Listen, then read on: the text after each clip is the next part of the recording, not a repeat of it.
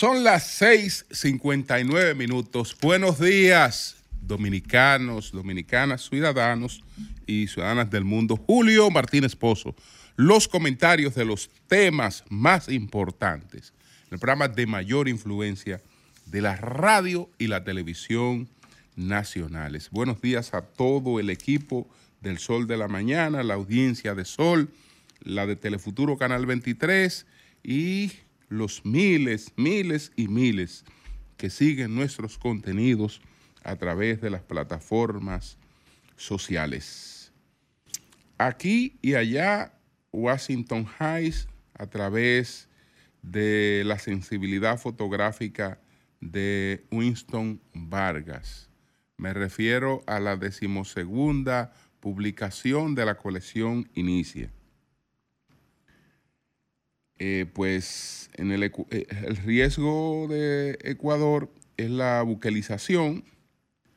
Eh, estamos hablando, vamos a hablar un poco a propósito del COVID y de la última semanal, pues de lo que adelantó Hipócrates, que la clave de la salud está justamente en el control de la, de la, de la boca. Y entonces, eh, bueno, Interior y Policía quiere recuperar los registros incinerados, quiere recuperarlo el Departamento de Interior y Policía. Señores, miren, inmediatamente, pues, saludar la puesta en circulación en República Dominicana, porque ya esto había ocurrido en Nueva York, porque esta es una obra que está dedicada a la diáspora dominicana. Se titula Aquí y allá. Y es una continuación de los estudios del rescate de eh, los elementos más importantes de la dominicanidad que ha sido uno de los objetivos de la colección Inicia, eh, del grupo justamente Inicia, que es el, mejor lo conocemos como el grupo Vicini. Entonces, eh, ayer se pone a circular esta obra en la República Dominicana, en un acto en el que estuvo el presidente Abinader, eh, Felipe Vicini, eh, que es el presidente de Inicia, y bueno, eh, distintos funcionarios, muchas personalidades eh, acudieron allí y una gran cantidad de, de, público que acudió a este, a este acto anoche. De lo que se trata es de algo prácticamente único que no habría podido ocurrir sin la sensibilidad artística de un jovencito dominicano que emigró a los Estados Unidos en los años 50. Eh, en, esa, en, esa, camada eh, en la que también eh, salió desde Santiago los Caballeros Johnny Pacheco, su familia eh, y, Johnny Pacheco. Entonces, este dominicano es un aficionado de la fotografía, es un artista del lente y toda su vida se la ha pasado con una cámara en las manos. Desde los 12 años, desde los 12 años, y él ya es una persona de una edad avanzada, pero desde los 12 años, eh, pues él está captando, tomando imágenes de eh, el lugar donde le tocó ir a vivir en los Estados Unidos, a, conocer por primera vez la nieve, a soportar el frío y las limitaciones eh, por desconocer el idioma y una serie de cosas. Y él fue captando desde esa temprana edad eh, todas esas cosas. Todas esas cosas, pero con una sensibilidad especial, que ahí es que reside lo que mucha gente no entiende del arte de la fotografía, que algunas personas se preguntan, pero ¿cómo se le puede llamar a un fotógrafo un artista? Bueno, hay fotógrafos que lo son, porque la diferencia es la diferencia de eh, ver los, los girasoles de Vincent Van Gogh. Nosotros eh, podemos eh, ver girasoles. Ahora, cuando tenemos la oportunidad de verlo a través de las impresiones que nos comunica un cuadro de Van Gogh, nos preguntamos, pero ¿no son los mismos girasoles que yo he visto eh, a cada momento con indiferencia? ¿Y cómo es posible que verlo ahora estático en esta obra me impresione? Bueno, eso pasa con la, con la fotografía artística. Esos momentos cotidianos que uno observa sin darle mucha importancia, porque son cosas de la cotidianidad y vivimos en los afanes eh, de, la vida, en la llamada sociedad del, cansancio. Eh, esta persona lo fue captando. Y señores, la señora que usted ve, eh, pues vendiendo café en una esquina y que usted le pasa todos los días por el lado, y usted la ve en una impresión eh, de, esta, eh, de este artista y, la señora le causa a usted una conmoción eh, distinta.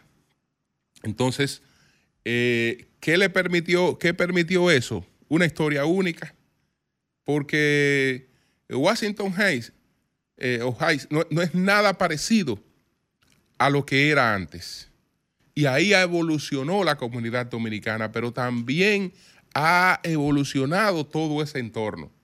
Y, quien eh, tenía, eh, pues, los documentado eso, quien tenía documentado eso, que en principio no sabría que eso iba a tener un valor histórico, sino que sencillamente entendía que en el futuro eh, a sus hijos y sus nietos, pues eh, verían cómo eran las cosas y cómo ah, van, iban cambiando las cosas. Eh, ese es precisamente el señor Winston Vargas. Entonces, el, al, querer rendir homenaje a la diáspora dominicana, eh, inicia, no encontraba o no encontró mejor oportunidad que hacerlo, pues a través de, esta, de este historial fotográfico de eh, Winston Vargas, que está, eh, pues, eh, digamos que integrado, integrado con unas argumentaciones de un joven escritor dominicano que se llama Jean Paul Infante. Y ayer se presentó aquí en la República Dominicana. Esto realmente es sumamente, sumamente interesante. Sumamente interesante, porque ahí nos encontramos la evolución de la dominicana, desde las mujeres en rolo, eh, eh, hasta cómo eh, las cosas han ido cambiando en, todo, en todo ese entorno. gracias por ese regalo. Esta obra está disponible para todo el que la quiera, porque eh, es una obra física, pero también es una obra digital y su contenido, como el de toda la colección Inicia, está disponible gratuitamente para todo el que le interese. Para todo el que le interese. Así es que nuestras felicitaciones. Bueno, después de este tema, entonces eh, vamos al tema de la salud por dos razones. Eh, la que ya hemos estado comentando con relación a la última semanal dedicada a los pacientes eh, con problemas de eh, hipertensión y a los pacientes con problemas diabéticos. Pero tenemos una situación que es de incremento de los casos de COVID. Tenemos esta semana 541 casos más que la semana anterior, llegando a, 70, a 793 casos de eh, positividad. Esto es la variante Omicron NJ, NJ.1, la que ha estado incidiendo en la República Dominicana. Pero no solo en la República Dominicana, en España, eh, ya en algunos lugares, por ejemplo, en los centros sanitarios, eh, volvieron las, las mascarillas y eh, tal vez la implementen en algunos lugares públicos de, alta, de alta, concentración. Eh, hasta ahora, eh, esta, esta variante no es nada parecida a la que en principio atacó a todo el mundo, porque la mayor parte de la gente es asintomática o tiene síntomas de una gripe, de gripe eh, o ninguno, y resulta que está, está afectada de, de, COVID.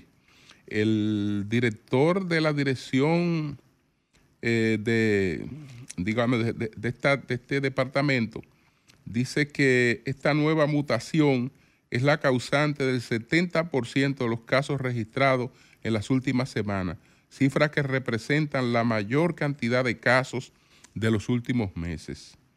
Estos, estos tras eh, secuenciar eh, muestras positivas e identificar estas, al menos eh, en el 32% de los casos, es de NJ.1.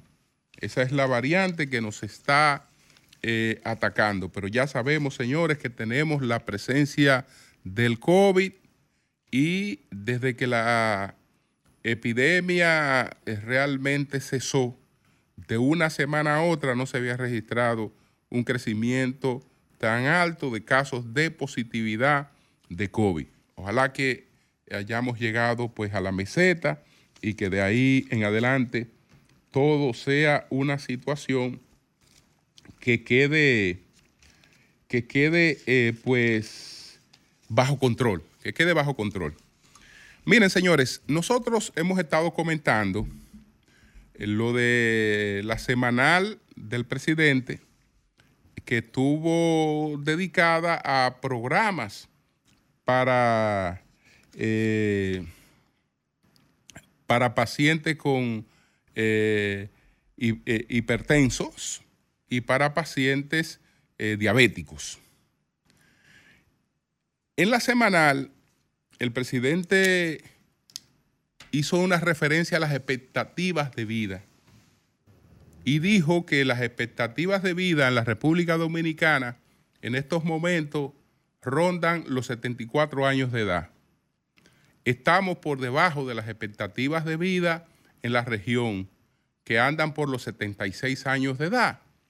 Y uno de los objetivos de esta estrategia HARS que ya hemos dicho que también eh, se habló de ella y se anunció en la administración anterior, eso no importa, lo importante es que la apliquemos, que si ya la teníamos la continuemos, que la perfeccionemos y que los pacientes que necesitan esto sean beneficiados. Eso es lo más importante. Realmente eso es lo más importante. Pero ¿qué ocurre? Dice el presidente que uno de los objetivos es este, eh, incrementar por lo menos en dos años las expectativas de vida de los dominicanos. Y aquí quiero eh, aportar un dato para que veamos la importancia de llevar la vida con equilibrio, pero en todos los aspectos. En todos los aspectos. Porque no hay nada que sea absolutamente malo ni nada que sea absolutamente bueno. Lo mismo que nos ha, que nos ha beneficiado, probablemente hoy nos, está perjudicando. Lo que quiere decir que nos está perjudicando no porque sea malo, sino tal vez porque estamos cometiendo eh, excesos. Y lo digo por lo siguiente, 74 años las expectativas de vida. ¿Cuáles eran las expectativas de vida en el 1900? En el año de 1900, las expectativas de vida en el mundo, aquí probablemente eran más bajas, era de apenas 32 años. 32 años en el año de 1900 las expectativas de vida. Entonces, si nos vamos a, eso es en el 1900, si nos vamos al 1990, ya las expectativas de vida en el mundo andaban por los 64 años.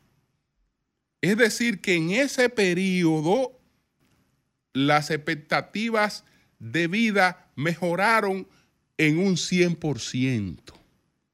Mejoraron las expectativas de vida. ¿Y qué pasó? ¿Por qué mejoraron las expectativas de vida? Bueno, por cosas que hoy citamos como negativas. Y eh, entre esas otras cosas está, está, están los químicos, está está la incorporación o la, eh, eh, se acelera la incorporación de la química, tanto a la alimentación como a la medicina. Y eso, el efecto, el efecto que tuvo, ya vemos que fue eh, totalmente, totalmente positivo. Totalmente positivo, aunque después con la abundancia nos va dejando, digamos, secuelas negativas.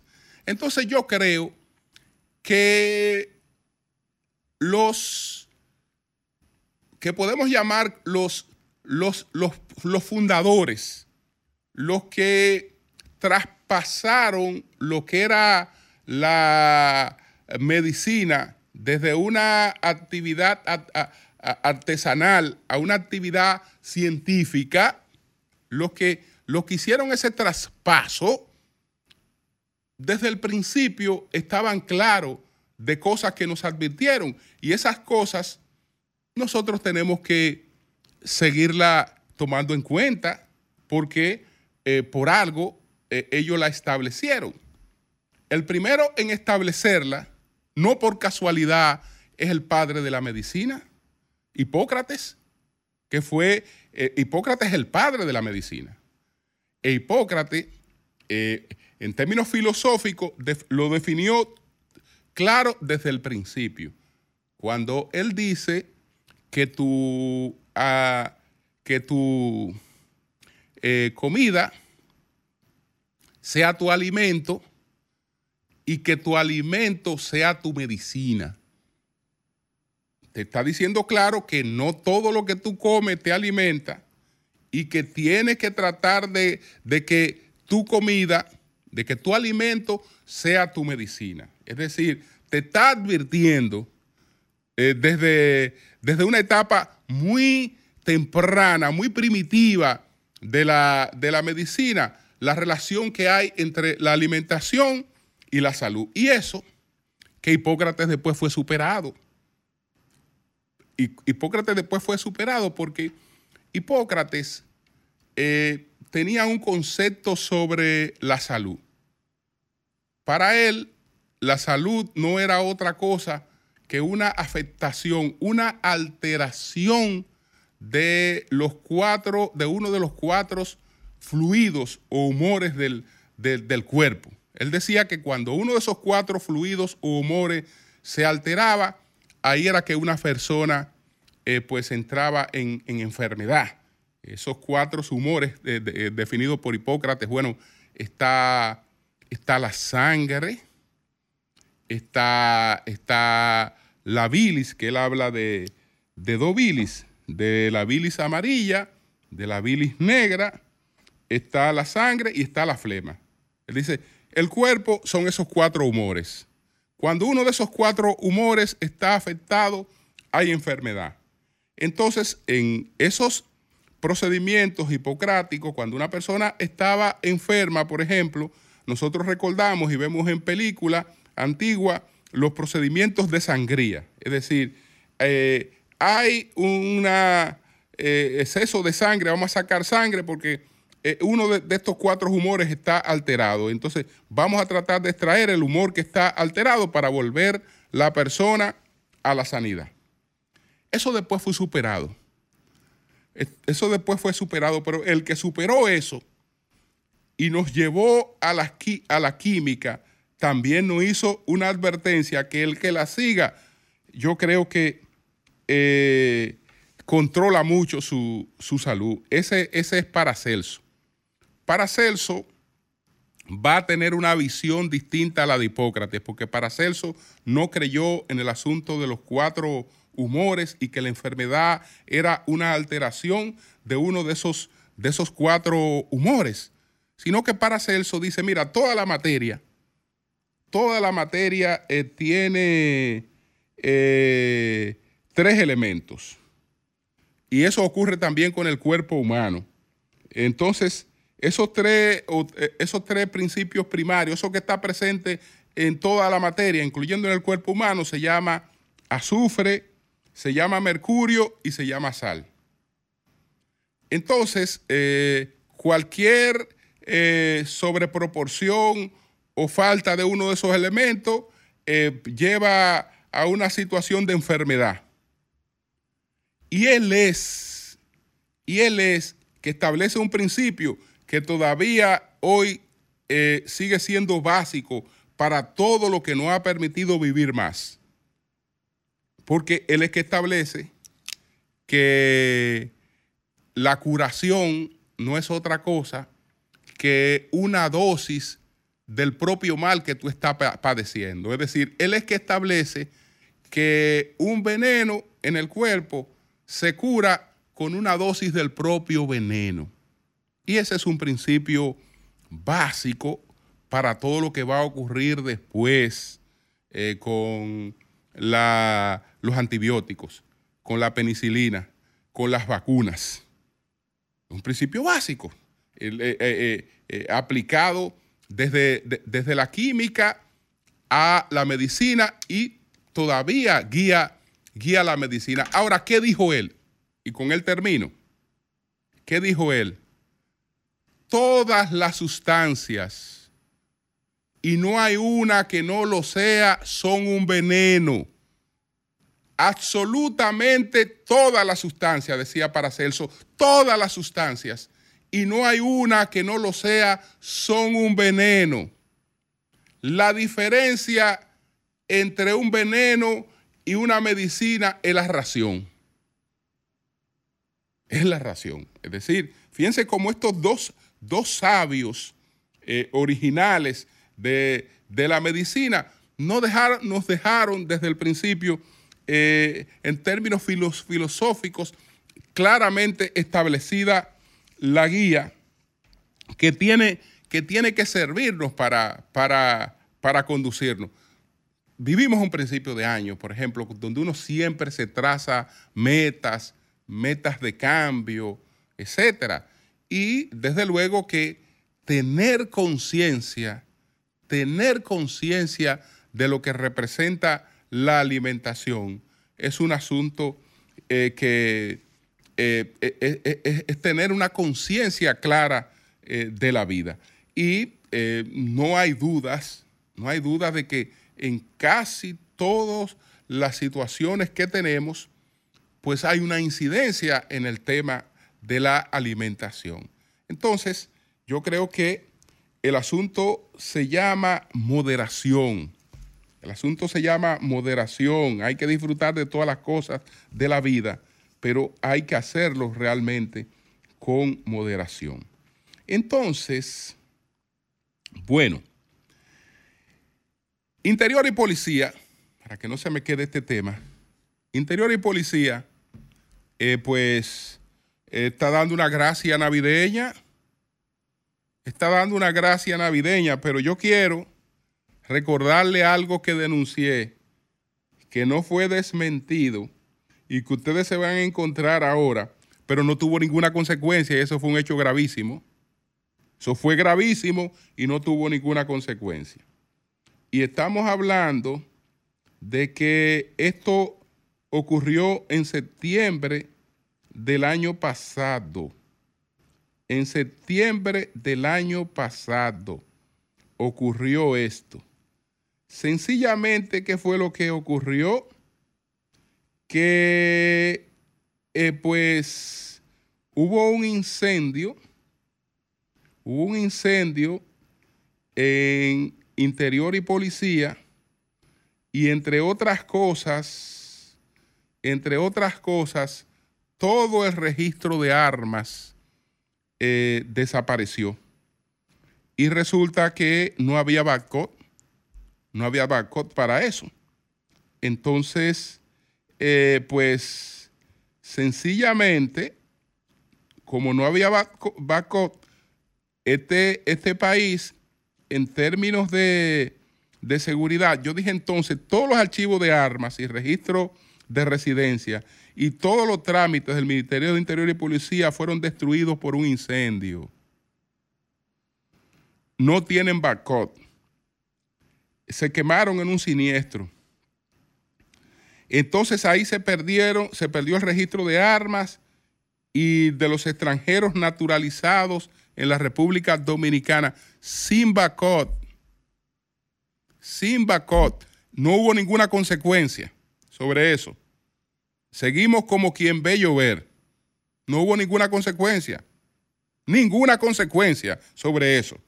Hablando tontería de seguridad, etcétera, donde, donde puede ocurrir una cosa, una cosa como esa. Entonces ahora nos encontramos con lo siguiente, para que ustedes vean de dónde viene la gracia. Incluso aquí está admitido en esto. Le voy a leer esta nota.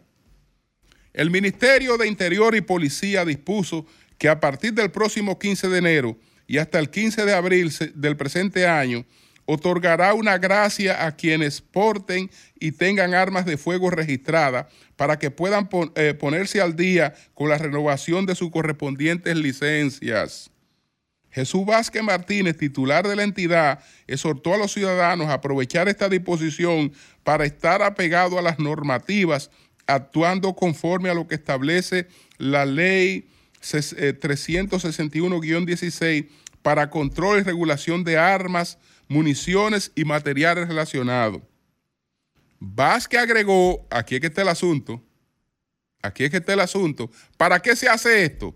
Vázquez agregó que la gracia administrativa surge con el interés de actualizar las bases de datos del Ministerio de Interior y Policía con relación a todos los usuarios de armas de fuego lealmente registradas. Señores, este país no tiene en estos momentos registro de personas de armas de fuego.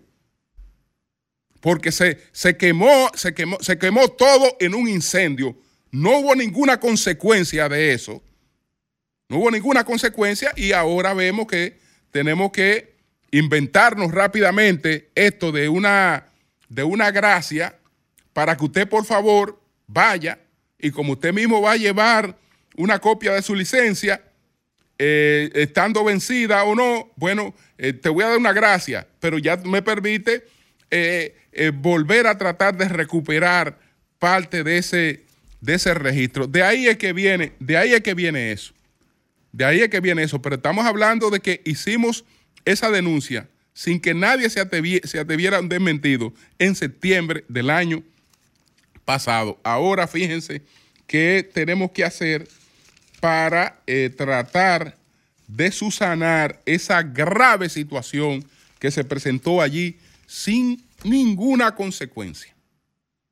Sin ninguna consecuencia. Absolutamente ninguna consecuencia. Bueno, el riesgo con relación a lo que está ocurriendo en Ecuador es la buquelización porque aparentemente no hay respuesta que no sea la buquelización. Eh, hay tres cárteles internacionales con eh, una incidencia eh, en Ecuador, que son cárteles que tienen la responsabilidad de la distribución de la droga tanto en Europa como en, los Estados Unidos. Ahí está el llamado cártel de, de, de Sinaloa, está el cártel Jalisco Nueva Generación y está la mafia albanesa. Está la mafia albanesa.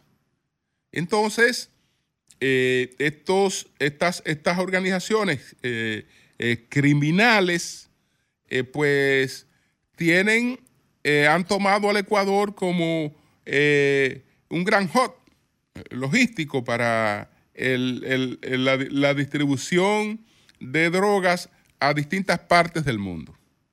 Distintas partes del mundo. Y han sentido tanto poder que han decidido pues declararle la guerra al Estado.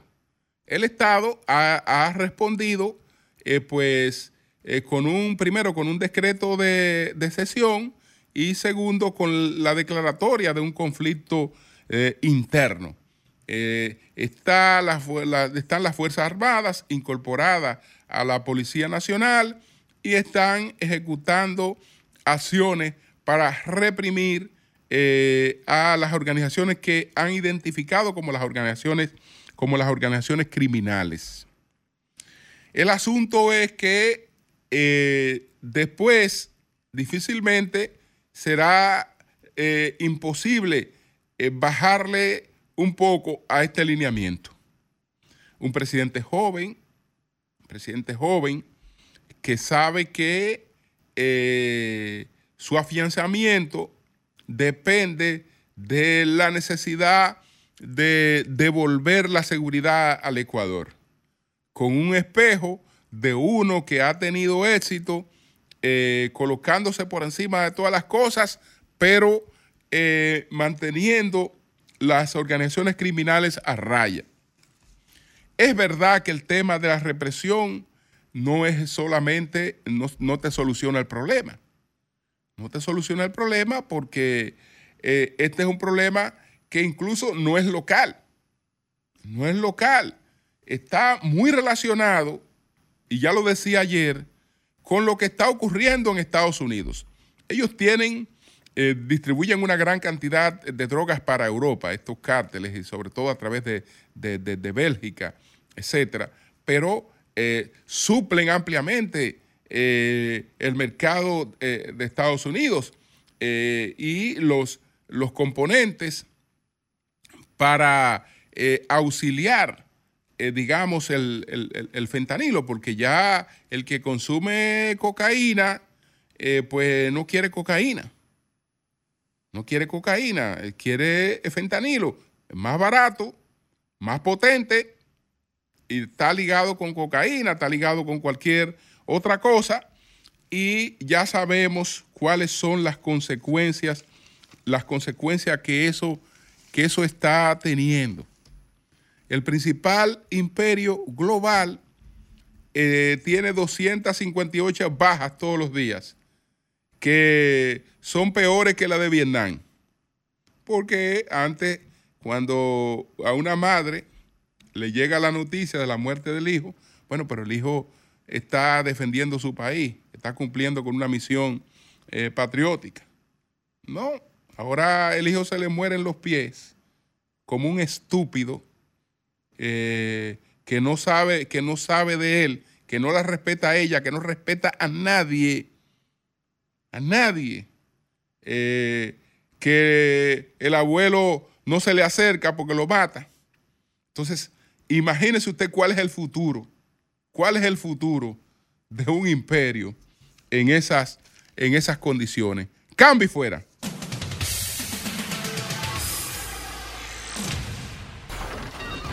Comunícate 809-540-1065.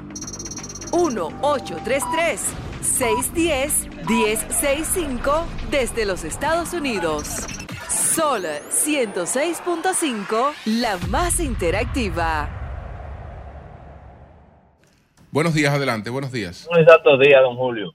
Bien. Don Julio, sí. Virgilio ha denominado la Alianza Rescate como un abrazo de borrachos. Pero si esos borrachos se han podido poner de acuerdo en muchas cosas. ¿Cómo es que el gobierno, que entonces es la alianza de la confianza, todavía hay sitios que ellos no han determinado quién va? Yo creo que entonces ahí es donde falta mucha confianza. Bueno, pues gracias a ti. Buenos días, adelante. Buenos días. Buenos días, don Julio Martínez Pozo. ¿Cómo es? Bien, bien, adelante. Jairo, adelante. Se cayó. Buenos días. Buenos días, mi querido Julio. Adelante. País, quiero informarle buena noticia, ya que, Julio, Sí. Los comunitarios que siempre vivimos trabajando, a pesar de que nosotros hacem- ah, eh, tenemos una carrera profesional, pero el sentir por la gente es individual. Y ahora mismo, Julio, el amor se ha perdido, pero sin embargo, Cruces y Minian siempre está ayudando. Ayer me dio unos aparaticos que tú sabes que lo están necesitando la gente con esa gripe que se le dan a los pulmones y es para poder respirar. Así que cualquier persona que necesite ese aparatico me puede contactar que yo se lo regalo. A nombre de Dios y de Cruz y Minian. Muchas gracias. Bien. Buenos días, adelante. Buenos días. Buenos días. Buenos días, adelante. Buenos días, Julio. Adelante. Señores, por favor, el vertedero de Jaina, no tenemos, no sé cuántos años tenemos yo mismo llamando al programa para que la autoridad de medio ambiente, no solo el de Jaina, el de San Cristóbal también, el humo nos está matando a los jaineros principalmente. Le digo el de San Cristóbal porque hago la ruta todos los días por los dos lados. Vivo en Jaina y me traslado a San Cristóbal. Y los dos vertederos encendidos como una combinación para acabar con las personas de aquí, de, de esta parte del sur. Por favor, medio ambiente. Los están encendiendo para sacar los hierros, los malvados, esos buzos que hay ahí. Pónganle autoridades a eso, métanlo preso, hagan algo. Pero las personas nos estamos muriendo con ese humo. Los niños están sufriendo bastante. Esa humareda que no se siente sigilosa en la noche. Porque cuando Sí. es grande, es cuando la ven. Pero esa, ese humo sigiloso que no se ve, que solamente se huele, que huele feísimo, es pura contaminación para nosotros. Por favor. Bueno, ahí está tu denuncia. Ojalá que presten atención. Buenos días, adelante. Buenos días, Julio. Adelante. ¿Cómo estamos, Inayí? Bien, bien, hermano, bien. adelante. Adelante.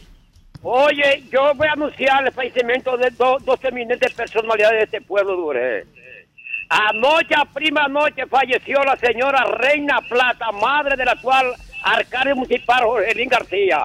Su cadáver será trasladado a su pueblo natal, municipio de Urgel, y será velado la funeraria y nadie. El otro es el fallecimiento de anoche también del profesor Alex Medrano, un eminente profesor joven de este pueblo, aquejado de salud, murió en el hospital de Barahona y fue trasladado a, a hoy ano- anoche a la funeraria de Linares. Será sepultado hoy, ambos hoy en el municipio, municipio de Ubergé. Paso buenos días. Bien, pues son las 7:41 minutos. Buenos días, Pedro. Adelante. Buenos días, maestro. Buenos días, María Elena Núñez. Buenos días a todo el equipo de este Sol de la Mañana. Buenos días al equipo de producción, a, todos nuestros amables eh, televidentes, eh, radio escucha y cibernautas. Gracias, gracias de verdad por eh, seguirnos, por preferirnos como el programa de mayor incidencia en la República Dominicana y en Latinoamérica. Iniciando un comentario, una nota luctuosa, muy, muy apenado, un compañero de trabajo de acá, de RCC Media, eh, su esposa, eh, Lucía Toribio, esposa del periodista Nelson Félix, nuestro amigo, falleció en el día de ayer. Falleció en el día de ayer y eh, de verdad que me apenó mucho. Todas las mañanas ahí en el desayuno conversaba con Nelson sobre la salud, el seguimiento que ella eh, se le estaba dando a, ella y finalmente el cáncer pues le venció, le ganó la batalla y la señora Lucía Toribio, esposa de nuestro amigo, el periodista Nelson Félix, falleció toda nuestra solidaridad para con él. Sus restos estarán siendo velados en la funeraria Blandino eh, de la eh, avenida Sabana Larga. Paz a su alma y que Dios, Dios acoja en su santo seno el alma de Lucía y que le dé resignación a Nelson y a sus hijos para que puedan seguir hacia adelante. Bueno, eh, hoy estamos a unos 38 días, exactamente 38 días, para que el pueblo dominicano vuelva a las urnas, para que el pueblo dominicano acuda a escoger a sus candidatos a alcaldes, directores de distrito y regidores. Una, un torneo electoral que desde eh, sus inicios pues muestra que habrá una competencia y según han ido pasando los meses y se van acercando los días, le da la oportunidad al electorado de evaluar, de tomar un tiempecito y sentarse, no a escuchar lo que le digan otros, no a dejarse manipular por eh, campañas que se presentan de redes, de opinólogos y demás. No, usted como munícipe tiene que evaluar su territorio. ¿Me recogieron la basura? Si es sí, bien. Eh, ah, ¿Están iluminadas las calles? Bien. ¿Está el aseo de manera permanente? Bien. Los parques de mi demarcación están acomodados para que los niños, los adultos nos sentemos. Bien. Evalúelo. No se lleve de mí. No se lleve de Nayí, no se lleve de Manuel, de Julio, de María Elena. Usted como municipio lo evalúe. En estos aproximadamente cuatro años, ¿qué ha hecho mi alcalde por mi ciudad? En mi caso, la de Santo Domingo. Usted lo evalúa. ¿Quiere mi eh, alcalde reelegirse? ¿Debo yo votar por él? Evalúelo usted. Sea usted su propia conciencia sea usted su propio monitor. Pero yo lo que no quiero es que usted después diga, ay, estoy frustrado, estoy arrepentido. No, no, porque ya usted conoce a prácticamente todo lo que se le está presentando electoralmente hablando. Y usted, si se levanta de su cama temprano, evalúa la hoja de servicio, evalúa la capacidad, el interés de quienes se están presentando para una alcaldía, yo sé que si usted evalúa, usted va a escoger a lo mejor. Lo mejor. No es que me monten la campaña y que me digan que estos son lo mejor y que nosotros vamos a ganar 400, 800. No, no, no, no, no. Es a usted, en su territorio, que le corresponde eh, con conciencia plena decidir quién le va a gobernar su ciudad. Es a usted, para que después no andemos llorando. Aquí hay gente que tiene capacidad de sobra. Evalúelo. Evalúele la hoja de vida a la gente. No se deje sorprender. Y me voy a quedar nada más en esta mitad que en 38 días, que es tan importante para el desarrollo de nosotros como ciudadanos, el tema tránsito. ¿Qué ha hecho mi alcalde por mejorar las condiciones de movilidad de mi ciudad?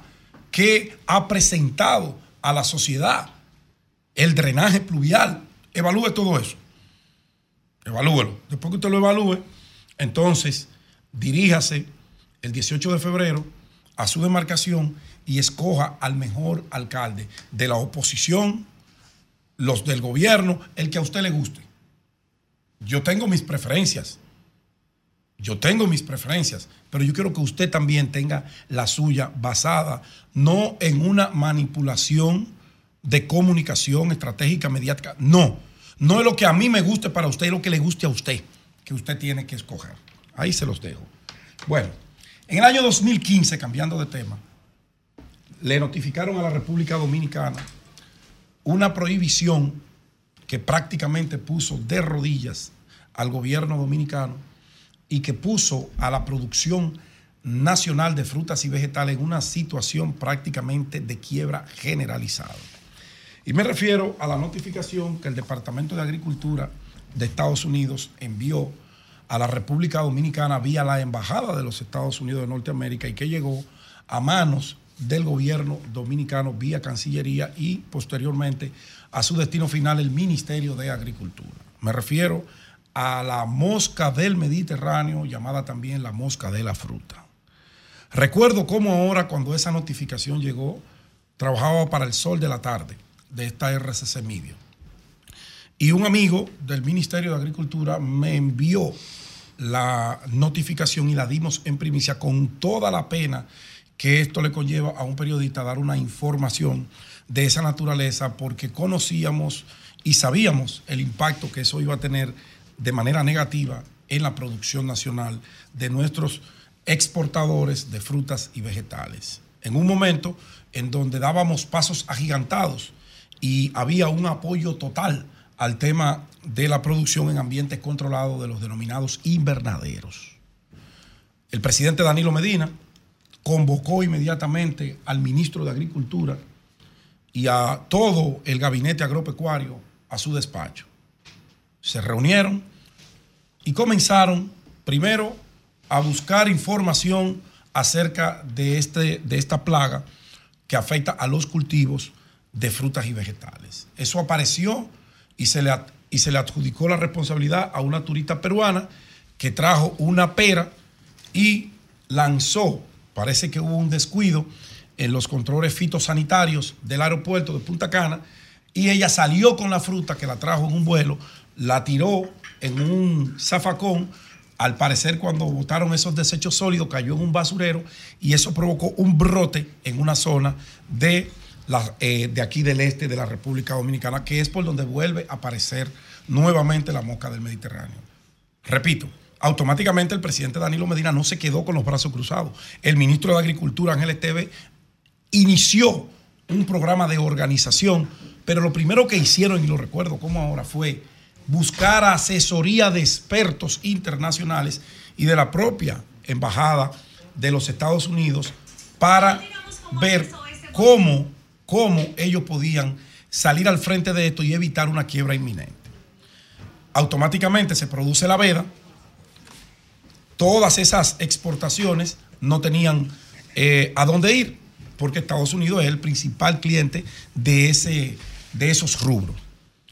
El gobierno del presidente Danilo Medina autorizó a los comedores económicos y demás instituciones a comprarle a los productores eh, la producción que tenían en existencia y se prohibió la siembra hasta tanto no se regularizara la situación. Ya usted puede saber el daño que eso iba a ocasionar en, ese, en esos sectores productivos de aguacate, de piña, de lechosa, de mango y demás, de ajíes esos ajíes bonitos que usted ve en los supermercados, se llaman ají cubanela, ají morrón, que aquí no había una cultura de comerlos.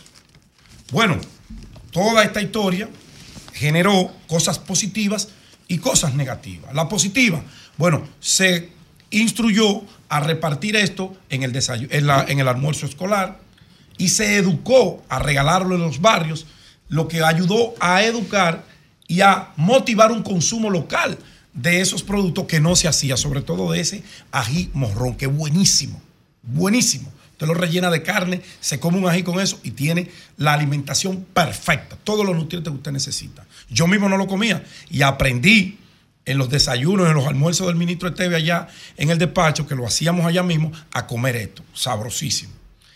Bueno, se estableció ese protocolo, se estableció una comisión que dirigía para ese entonces mi amigo Gregory Marte, hoy presidente ejecutivo de la Asociación Dominicana de Avicultura, Winston Marte, el doctor Winston Marte, un muchacho joven, brillante, eh, graduado en Japón en materia agrícola, eh, tiene un, doctorado en agricultura, eh, y Emilio Gómez, que a la sazón era el director del Departamento de Sanidad Vegetal de, Agricultura, del Ministerio de Agricultura. Y comenzó todo ese trabajo con un equipo ampliado bajo la dirección de don Ángel Esteves. Ellos iniciaron y se comenzó a trabajar para ir ah, eliminando los focos, para ir devolviéndole la credibilidad. ¿Qué se hizo?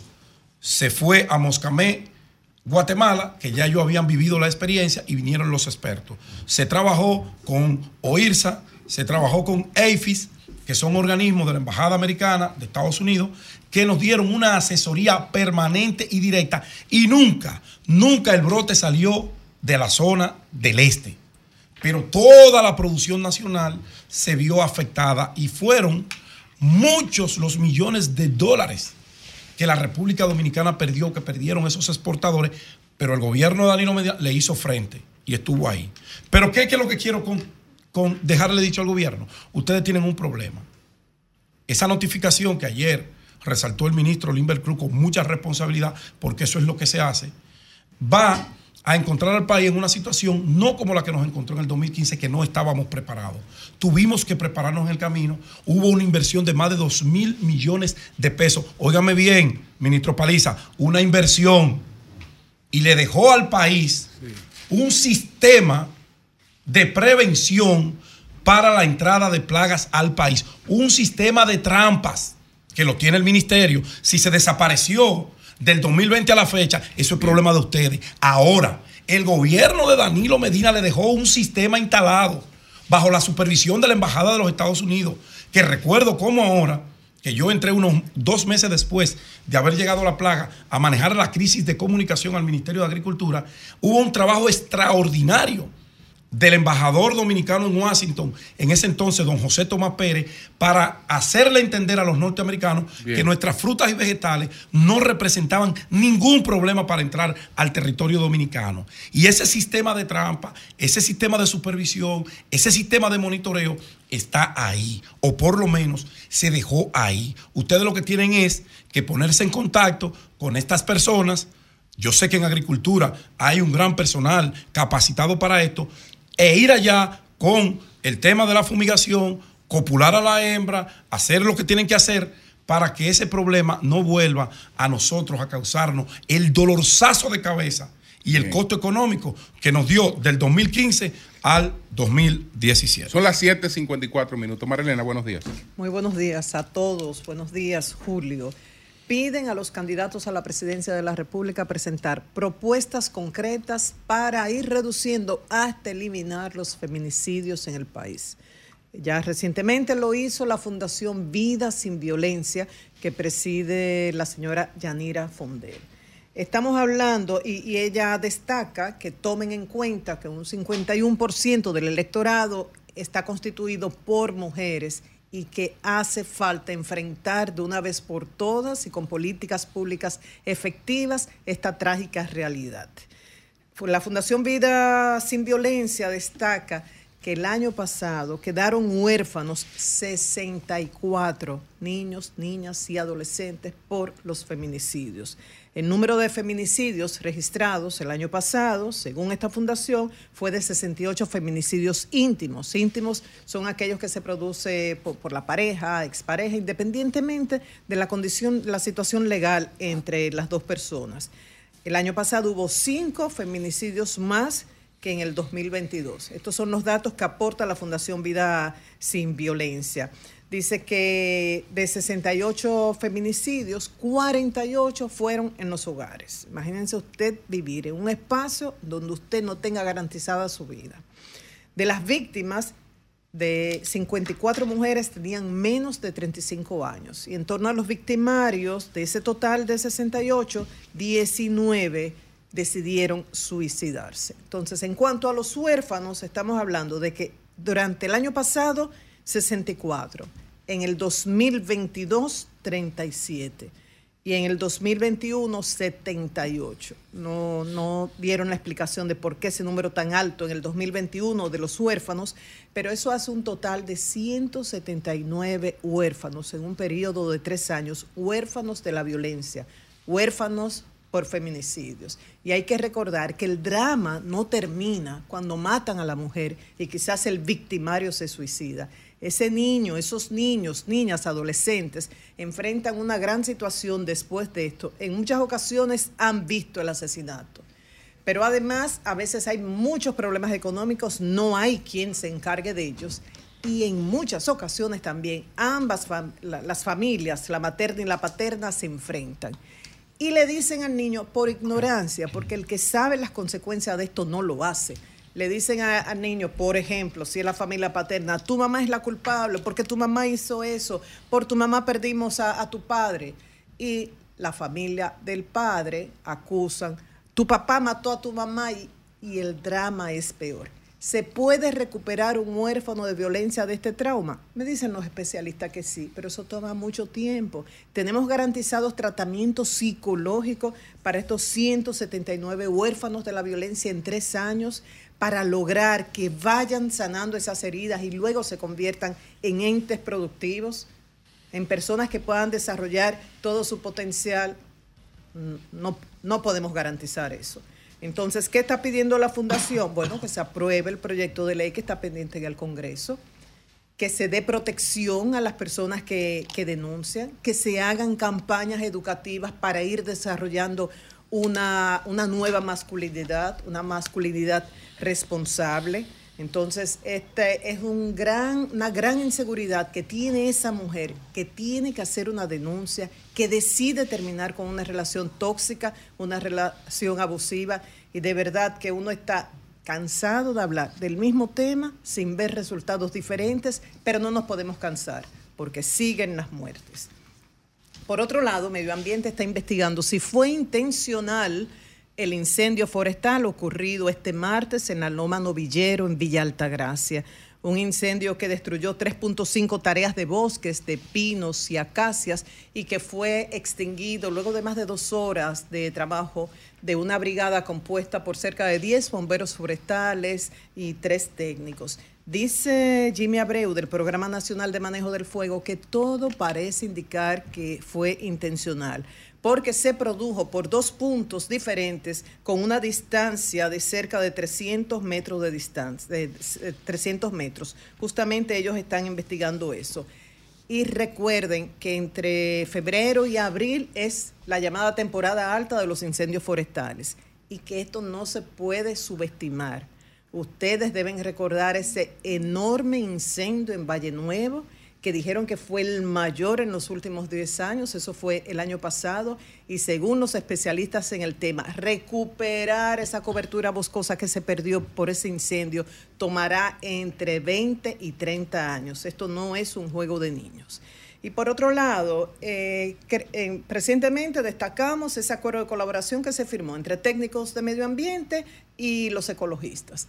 Nosotros decimos, apostamos a esto porque confiamos en las personas de la Coalición para la Defensa eh, de las Áreas Protegidas, el ministro de Medio Ambiente y los técnicos de dicha institución y personas del sector privado, diferentes fundaciones que firmaron como testigos de ese acuerdo. Ahora, mucha gente mostró duda, mucha gente decía esto es pura teoría, esto es bla, bla, bla, esto eh, se hizo ahora como un mecanismo ahí en la campaña. Entonces yo creo que ahora hay una oportunidad de oro para demostrar si funciona o no ese acuerdo, si realmente ese observatorio que se va a crear es independiente y eso nos va a ayudar a todos a preservar recursos, suelo, aire, eh, agua, todos los recursos naturales para bien de toda la población. ¿Y qué nos presenta esta oportunidad? La destrucción de los mangles de Samaná Dice Medio Ambiente que ha estado evaluando en los últimos días junto a biólogos, ambientalistas, eh, personal de la Procuraduría especializada para la protección del medio ambiente, técnicos del propio ministerio, ha estado evaluando las reales causas de la destrucción de estos mangles y también el estado en que están. Entonces llama la atención que por un lado una organización de la sociedad civil, el Foro Ambiental de Samaná, dice fue un químico y esto fue intencional y, presentó datos de los técnicos que evaluaron. Pero de inmediato Medio Ambiente hace, manda a estudio de un laboratorio, del laboratorio de aduanas, se dice, no se determinó que no es un químico, pero seguimos con la investigación. Y ahora dice que están investigando para ver las causas reales. Entonces, a ver cómo trabajan de manera conjunta la coalición, los ecologistas, medio ambiente, la Procuraduría y dicen la verdad sobre las causas y sobre las sanciones. Recordamos que el presidente de la Academia de Ciencias, Eleuterio Martínez, dijo hace unos días que el daño que ha hecho a los manglares, los proyectos turísticos es enorme, que los mangles se han reducido en un 50% debido a estos proyectos turísticos. Esperamos que estas lecciones aprendidas de experiencias pasadas se hayan superado y que ya esto no se repita. Y finalmente, el MIREX dice que el Ministerio de Relaciones Exteriores, en torno a la situación de Ecuador, que da seguimiento a los dominicanos que viven en ese país para protegerlos, que hasta ahora no se ha notificado ningún dominicano afectado por esta situación de violencia. El ministerio también ratificó, bueno, lo ya dicho por el presidente, de que rechaza actos de violencia y apoya al presidente de Ecuador en su lucha de proteger a la población, proteger, eh, mantener el Estado de Derecho y defender la democracia. Y han ofrecido también eh, dice que el, personal de la Embajada Dominicana en Ecuador ha cerrado de manera preventiva y que están trabajando a nivel remoto. Y han ofrecido unos contactos que quiero dárselos, o sea, que busquen dónde anotar, si puede ser en un celular, en un lápiz, dependiendo si ustedes son análogos o como sean, o, son un híbrido, como le dijo el martes Nayib a la luz, que él utilizaba eh, ambos recursos. José. José Lalo. No, no, no. Najib le ah. dijo a José, yo utilizo mi libreta y utilizo también la compu, laptop, lo que fuese, mi tableta, lo que sea. Que es lo mejor, aprovechar los beneficios de ambos recursos. Cuando tú escribes te queda en la memoria lo que eso, hay un proceso que el que lo conoce no renuncia a la escritura. Entonces, Embajada Dominicana en Ecuador, teléfono 593-02-224-4478, repito, 593 02 224 4478. Si quiere escribir, puede hacerlo a info arroba embajada dominicana ecuador, todo seguido, punto com. Y aquí localmente, si usted tiene un familiar en Ecuador y no, no ha podido contactarlo y quiere ayuda de parte del ministerio, puede llamar al MIREX al 809-987-7001 Repito, 809-987-7001, extensión 7180. Cambio y fuera. Son 106.5. 8, 8 minutos. Buenos días, Manuel. Adelante. Buenos días, maestro. Buenos días a todo el equipo, este Sol de la Mañana, y buenos días también a toda la gente que día tras día pues nos brinda el privilegio de buscar nuestros comentarios. Miren, En el año 2017 yo tomé la decisión de colocarme al margen de la militancia partidaria. No pude en esa fecha ahora materializar esto porque le prometí mi ayuda a un amigo hasta que cumplí con eso, Y tomé esa decisión por varias razones. Primero, porque yo perdí la fe en el liderazgo político dominicano. Y no porque lo considere malas personas, yo pienso que aquí hay mucha gente que está comprometido con los mejores intereses de este país, mucha gente buena en todos los partidos. El único problema es que yo estoy convencido de que ellos no están dispuestos a sacrificar sus amistades con mucha gente. Y segundo, que tampoco están dispuestos a sacrificar los apoyos que le dieron en campaña. Y eso entonces ha convertido a todos, absolutamente a todos, en parte del sistema. Entonces, un sistema con el que yo tengo muchas diferencias, por ejemplo, estoy convencido, estoy convencido de que República Dominicana hace falta una cláusula pétrea para el tema de la reelección presidencial. Yo soy de lo que creo y estoy convencido de que nadie debe dirigir la República Dominicana por más allá de ocho años. Ningún ciudadano merece ese derecho. Por ejemplo, yo estoy convencido y no creo, no creo en la arquitectura como está diseñado el modelo de la ley 8701. Para mí, las AFP y las ARS son instrumentos, ¿verdad?, displicentes que laceran fundamentalmente los intereses del pueblo dominicano. Por ejemplo, yo estoy convencido de que ningún partido político de nueva formación debe ir aliado en ese proceso. Me parece que eso es una estafa. Que usted le diga a la Junta, le presente a la Junta Central Electoral que usted tiene tantos militantes y por eso la Junta le reconoció y le dé una personería jurídica y que usted entonces automáticamente vaya a un proceso electoral y usted no saque ni siquiera el 10% de lo que usted presentó. Eso me parece una estafa al pueblo dominicano. Por ejemplo, estoy convencido de que ningún partido político debe ir aliado en más allá de dos periodos con ningún otro. Si usted no tiene la posibilidad de presentar una oferta electoral propia, usted no es ningún partido político. Usted nació o para ser bisagra o para usted ser una polipime. Por ejemplo, estoy convencido de que ningún partido político que no alcance el umbral, por ejemplo, de un 3.5% deba mantenerse. Usted no es partido político, usted no cuenta con la simpatía del electorado. Por ejemplo, estoy convencido de que se deben desarrollar políticas públicas para desincentivar el negocio de la educación y el negocio de la salud. Un país pobre que no desarrolla políticas públicas desde el propio Estado efectivas para propiciar una educación de calidad, no me puede hablar de desarrollo. No hay forma de desarrollarse si la educación no sirve, si la educación, si el modelo es decimonónico. Entonces, como yo creo en todas esas cosas y sé que los políticos dominicanos no están, muchos ni creen en eso, ni están dispuestos a sacrificar eso, sus amistades, ni los apoyos electorales, sencillamente decidí apartarme de los partidos políticos, porque no encajo, entonces ahí no en bono. Me voy a convertir en un individuo que simple y sencillamente anda soñando. Ahora bien, ¿significa eso que yo sea un filósofo estoico? No. He dicho en muchas ocasiones que yo creo en el pragmatismo político no creo en teóricos, estoy convencido de que los cambios se construyen desde las ideas y desde, el poder. Ahora, yo creo en un pragmatismo transformador.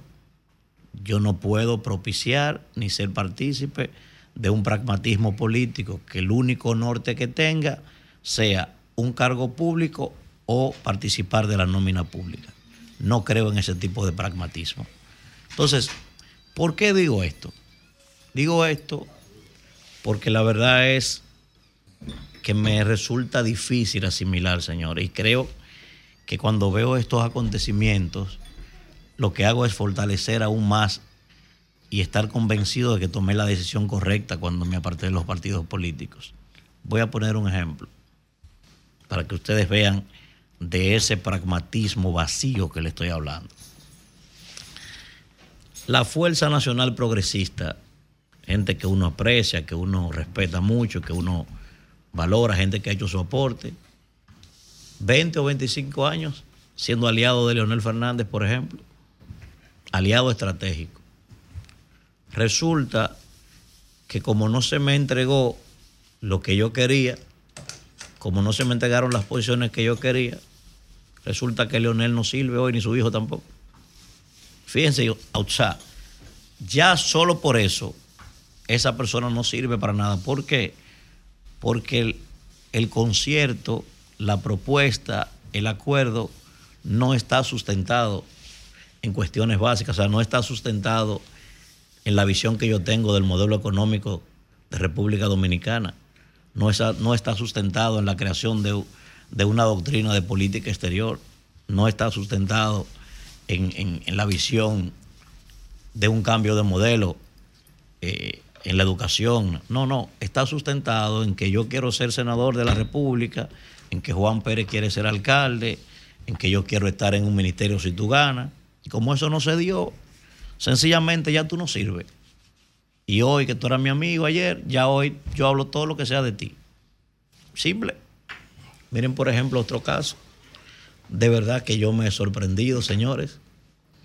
Si hay alguien a quien yo respeto en este país y que le tengo admiración y pienso que es una persona bien formada, que tiene mucho que aportar, es a Doña Minú.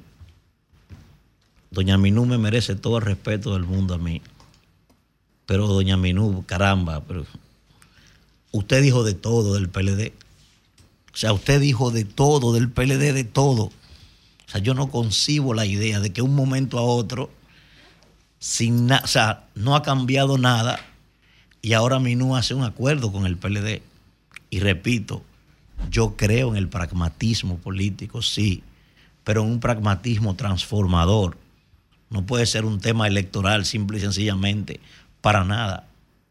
O sea, no puede ser eso, porque eso no, es, eso no, eso no aporta nada al Estado. O sea, ¿cómo, cómo me, o sea, ¿cómo me puede decir Minú hoy? ¿Cómo me puede convencer a mí de que lo que ella pensaba del PLD ya no lo piensa? Y que simple y sencillamente hoy es aliada del PLD. Si decía de todo del PLD. Miren otro ejemplo, señores. El doctor Guillermo Moreno García. En este país no había un solo político que sirviera. El único bueno era Guillermo Moreno, según su planteamiento. Después nadie servía. Nadie, ni siquiera el propio PRM. Y hoy de la nada, yo soy candidato a senador, mi hermana es can- candidata a vicealcaldesa por Santiago, Juan Pérez tal cosa, y somos aliados y todo bien. Entonces, ¿ustedes creen que yo puedo creer en un sistema político como ese, un sistema partidario con esa característica? No, yo no puedo creer en ese tipo de cosas. Soy amigo de todos, respeto a todo el mundo, pero yo creo en, en otro tipo de cosas. Y como yo sé que no, que no comparten mi visión, pues yo me aparté de ahí y lo respeto eso. Miren otro ejemplo, señores. El PLD y la fuerza del pueblo. Y esa es la alianza más razonable. Lo he dicho muchas veces. ¿Por qué es la alianza más razonable? Porque no había un problema ideológico, lo dije muchas veces. O sea, no era que Danilo era partidario de, de, de Gramsci y, y- y Leonel Fernández era promotor de Adam Smith. No, no. Era un tema de ambición de poder. Uno es la epigenética de otro. Simple. Por eso es muy natural que se unieran. Pero ustedes saben las barbaridades, señores, que hasta hace días decían los peledeístas de los fuercistas y los fuercistas de los peledeístas. Y ya. Simple y sencillamente, la misma gente que ayer fue cuestionada por este país anda conmigo y los que fueron cuestionados andan contigo. Y todo bien. Y ya y no pasó nada. Y somos aliados, y somos primos, y somos hermanos. Y bien. Pero el caso del PRM. El PRM pasó 16 años, señores, diciéndole a este país que no había un solo peledeísta que no fuera ladrón. 16. E inmediatamente empezaron a irse alcaldes y dirigentes del el PLD y de la Fuerza del Pueblo al PRM. El PRM se convirtió entonces en el río Jordán y lo bautizaba ahí. Y ya, estaban libres de pecado. Sin problema. Nada más había que renunciar del PLD. Te bautizaban en el río Jordán, que se llamaba PRM. Y todo bien. Entonces yo quiero que me digan, ¿puedo yo perder mi tiempo perteneciendo a esos tipos de partidos? O sea, son esos los partidos en los que yo voy a tener confianza. Es esa la gente que me está diciendo a mí que, que cree en la República Dominicana. No, no. Han habido avances, claro que sí. Pero hay cosas en las que ustedes no creen, que yo creo. Y además de eso, por eso lo he dicho, aquí está el PLD, aquí está el PRCC, aquí está el PRM, aquí está el PRD y está el máximo líder, que son los miembros del KLD. Ese es el verdadero líder de este país, el partido del KLD. Es una pena que el único norte de ustedes sean los cargos, sean las nóminas y que simple y sencillamente ustedes no crean en nada. Ni siquiera el propio maestro Duverger pudiera describir qué tipo de partidos son ustedes. Es una pena. Adelante, don Julio. Bueno, tenemos a Héctor Valdés, a Héctor Joaquín Valdés aquí. Quiquín. Héctor Valdés, el gobernador. Quiquín, no, a Quiquín. Ah, ay, pensé que era el gobernador A del Banco. Central. Ah, pero él no tiene derecho a llamarse Héctor Valdés Claro, Quiquín. Tú dices, tenemos al hermano Quinquín. De- Valdés. Héctor Valdés. Valdés, yo pensé que el gobernador se puso ese auricular. Héctor Joaquín Quiquín. Vamos a hablar de la tasa de cambio. que- 60 por uno. Bueno, eh, Quinquín tiene una, una, una, 59. una denuncia que quisiéramos, que quisiéramos aclarar porque según Quinquín se le ha establecido un impedimento para, eh, ah, no, para acudir a la semanal. Entonces, vamos a ver, King King, ¿qué es lo ¿Cómo que así? pasa? ¿Qué King hizo King ¿Pero y por qué? Pero No, te pierdes, no te pierdes de No, nada. no, no, pero adelante, King King. Pero vamos a escuchar, Muy buenos días, muy buenos días. Vamos a ver, Ah, King King. ah, King King, ¿qué es lo que ha pasado? Muy buenos días a ese programa que eh, es el más oído a nivel nacional y mundial. Eh, nosotros eh, realmente nos sentimos afectados porque eh, fuimos a cinco eh, entrevistas de, de las semanales donde hace el presidente todos los lunes por medio de una comunicación del medio donde yo tengo mi programa de televisión que es en Teleradio América y me la pidieron y yo la mandé y la llevé al palacio y me dejaron entrar por cinco ocasiones. ¿Qué sucede? Yo le hice una pregunta al presidente, tres preguntas, que tú estabas ahí, Julio, aquella vez, le hice sobre eh, la cárcel de la Victoria, le pregunté Sí. con relación a lo, lo de la lo de lo de la, la JUN y lo de eh, que había un brote que se, que se tenía que podía haber un brote de ébola en Haití si en dado caso la- lo- los kenianos como pasó con el brote de cólera Sí. Bien. Después, como a, la- a las dos semanas, me dice que no puedo entrar al palacio. Y pregunté y digo yo, pero ¿cuál es la humillación? ¿Por qué razón? Si yo tengo cinco veces que voy a las semanales. Bueno, me dice que no, que por de disposición del señor Archibald No, no no. puedo entrar. ¿Cómo así? No, Daniel no hace No, eso. Daniel. Pero ¿cómo así? Óigame, Daniel. Pero eh, pero déjeme terminar porque yo le estoy diciendo la realidad, yo no Sí. tengo que decir cuál es el, cuál es el problema. con Sí, no, adelante, adelante, Aquí, explica. Sí, adelante. Entonces, este, no, eh, yo le comuniqué al presidente, digo, presidente, ¿cómo puede ser? Y el presidente me, se molestó él mismo y me preguntó porque cuál hubiera sido la razón. Le llamé a Homero, no me contestó, le llamé a Elín, no me contestó, le llamé a, a todo el mundo y nadie me contestó. Y yo dejé de ir dos veces porque la humillación no la tolero y eso es de un ser humano. O sea, que después de cinco veces te, te digan, mira, tú no puedes entrar después que tú Es decir, tú, tú, veces". ibas, tú ibas y cuando ibas al registro, ¿dónde, dónde, dónde era que ocurría eso? Eh, ¿Arriba, Yo iba en el a registro de arriba o, o en la recepción? Hay, una joven, la hay una recepción, joven que se llama Vanessa, que es la que la que tiene el control de eso. Pero Vanessa, pero Vanessa está arriba, Vanessa está arriba. Va- no, ya cuando tú Sí, llegas donde yo Vanessa estás teléfono dentro. de- Sí, Yo sí. no tengo el teléfono de Vanessa. Lo que pasa, ¿tú sabes qué pasó? Pa- Parece que hay un problema personal. Vanessa le entre- chequea a todo el mundo, eh, hermano. Sí. Mira, yo camino en el mirador, porque yo soy diabético, camino en el mirador. sí. Y entonces un día el señor Archibald, no, no, yo espero un parqueo para parquearme en el mirador. Y eso es que lo digo yo, esa, esa es la, la razón que yo digo.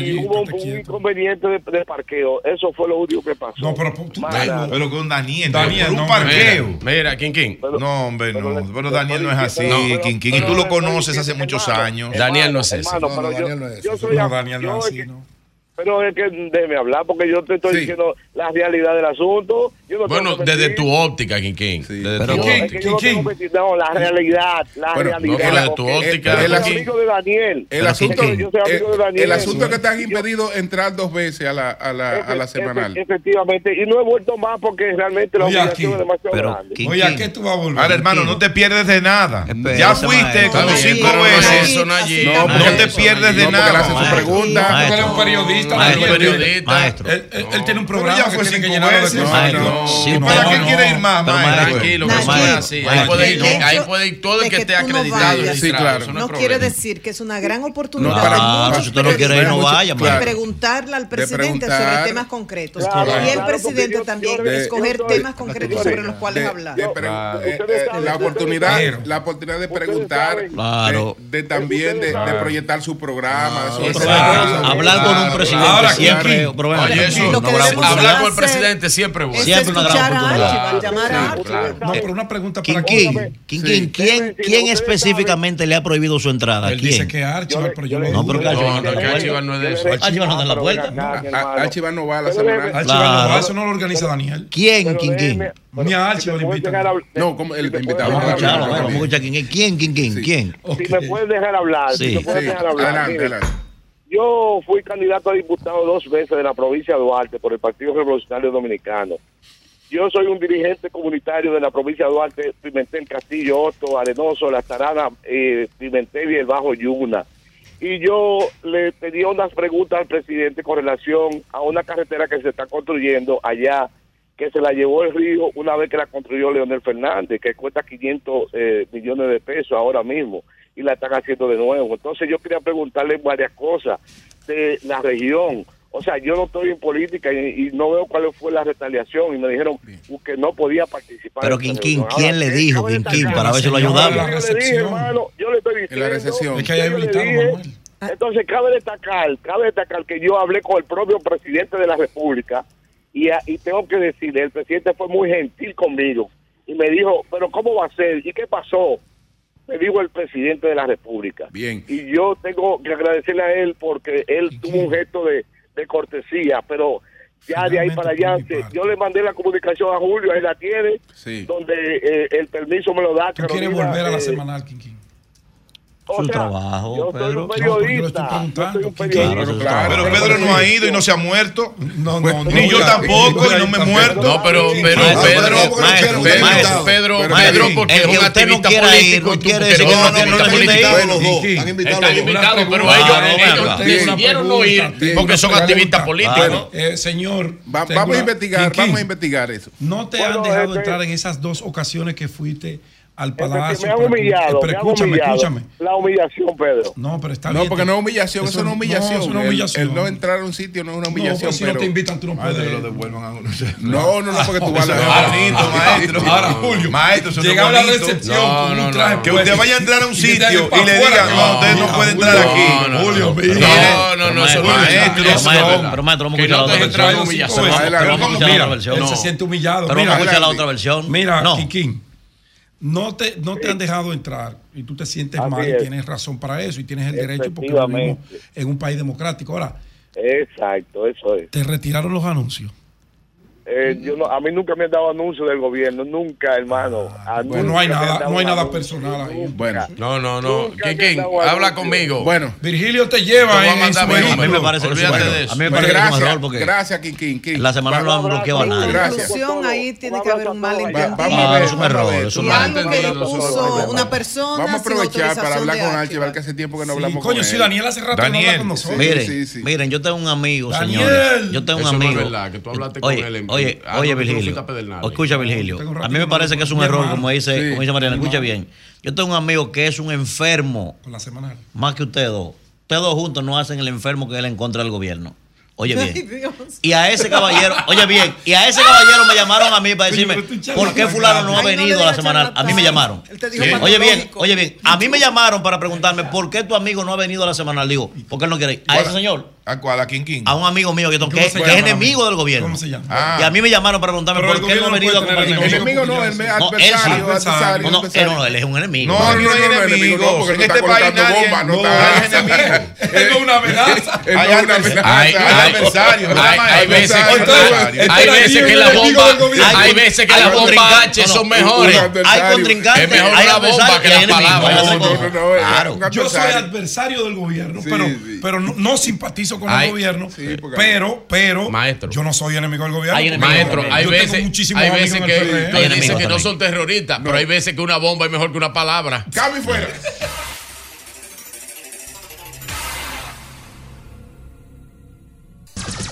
Son 106.5. 33. Bueno, Nayí tiene la respuesta de Archival. Así es, eh, maestro. Estaba, mientras Quinquín estaba en el aire, yo le estaba escribiendo a nuestro amigo y hermano de tantos años, Daniel García. Daniel García Archival. Y Daniel, Daniel García. Daniel nos hermano, dice, nos dice hombre, de manera no es muy clara, no muy precisa. Yo no decido quién entra y quién no. Yo lo he visto allá y él le ha hecho preguntas al él lo presidente. Dice, el coordinador general de la semanal es Homero. Peor aún. Nosotros somos Homero, parte del Peor- equipo. oye, peor aún. es decir, es que decir yo conozco. que Daniel Oye. García Archival niega de manera rotunda, absoluta, que él haya tenido algo que ver con la prohibición de entrada. Que, que, que el parqueo no es de que ni de H. Ni de No, H, no, como hay un conflicto en el mirador Claro. por un Pero un parqueo. pero ¿y cómo Mira, va a ser? Desde que llegue primero. Ahora, yo, yo le doy una, una sugerencia a mi hermano Daniel, una Ajá. sugerencia humilde. Eh, Daniel, como el periodista que se ha codiado, se ha grajeado con, con todos nosotros, con los de abajo, los de arriba del medio, eres tú.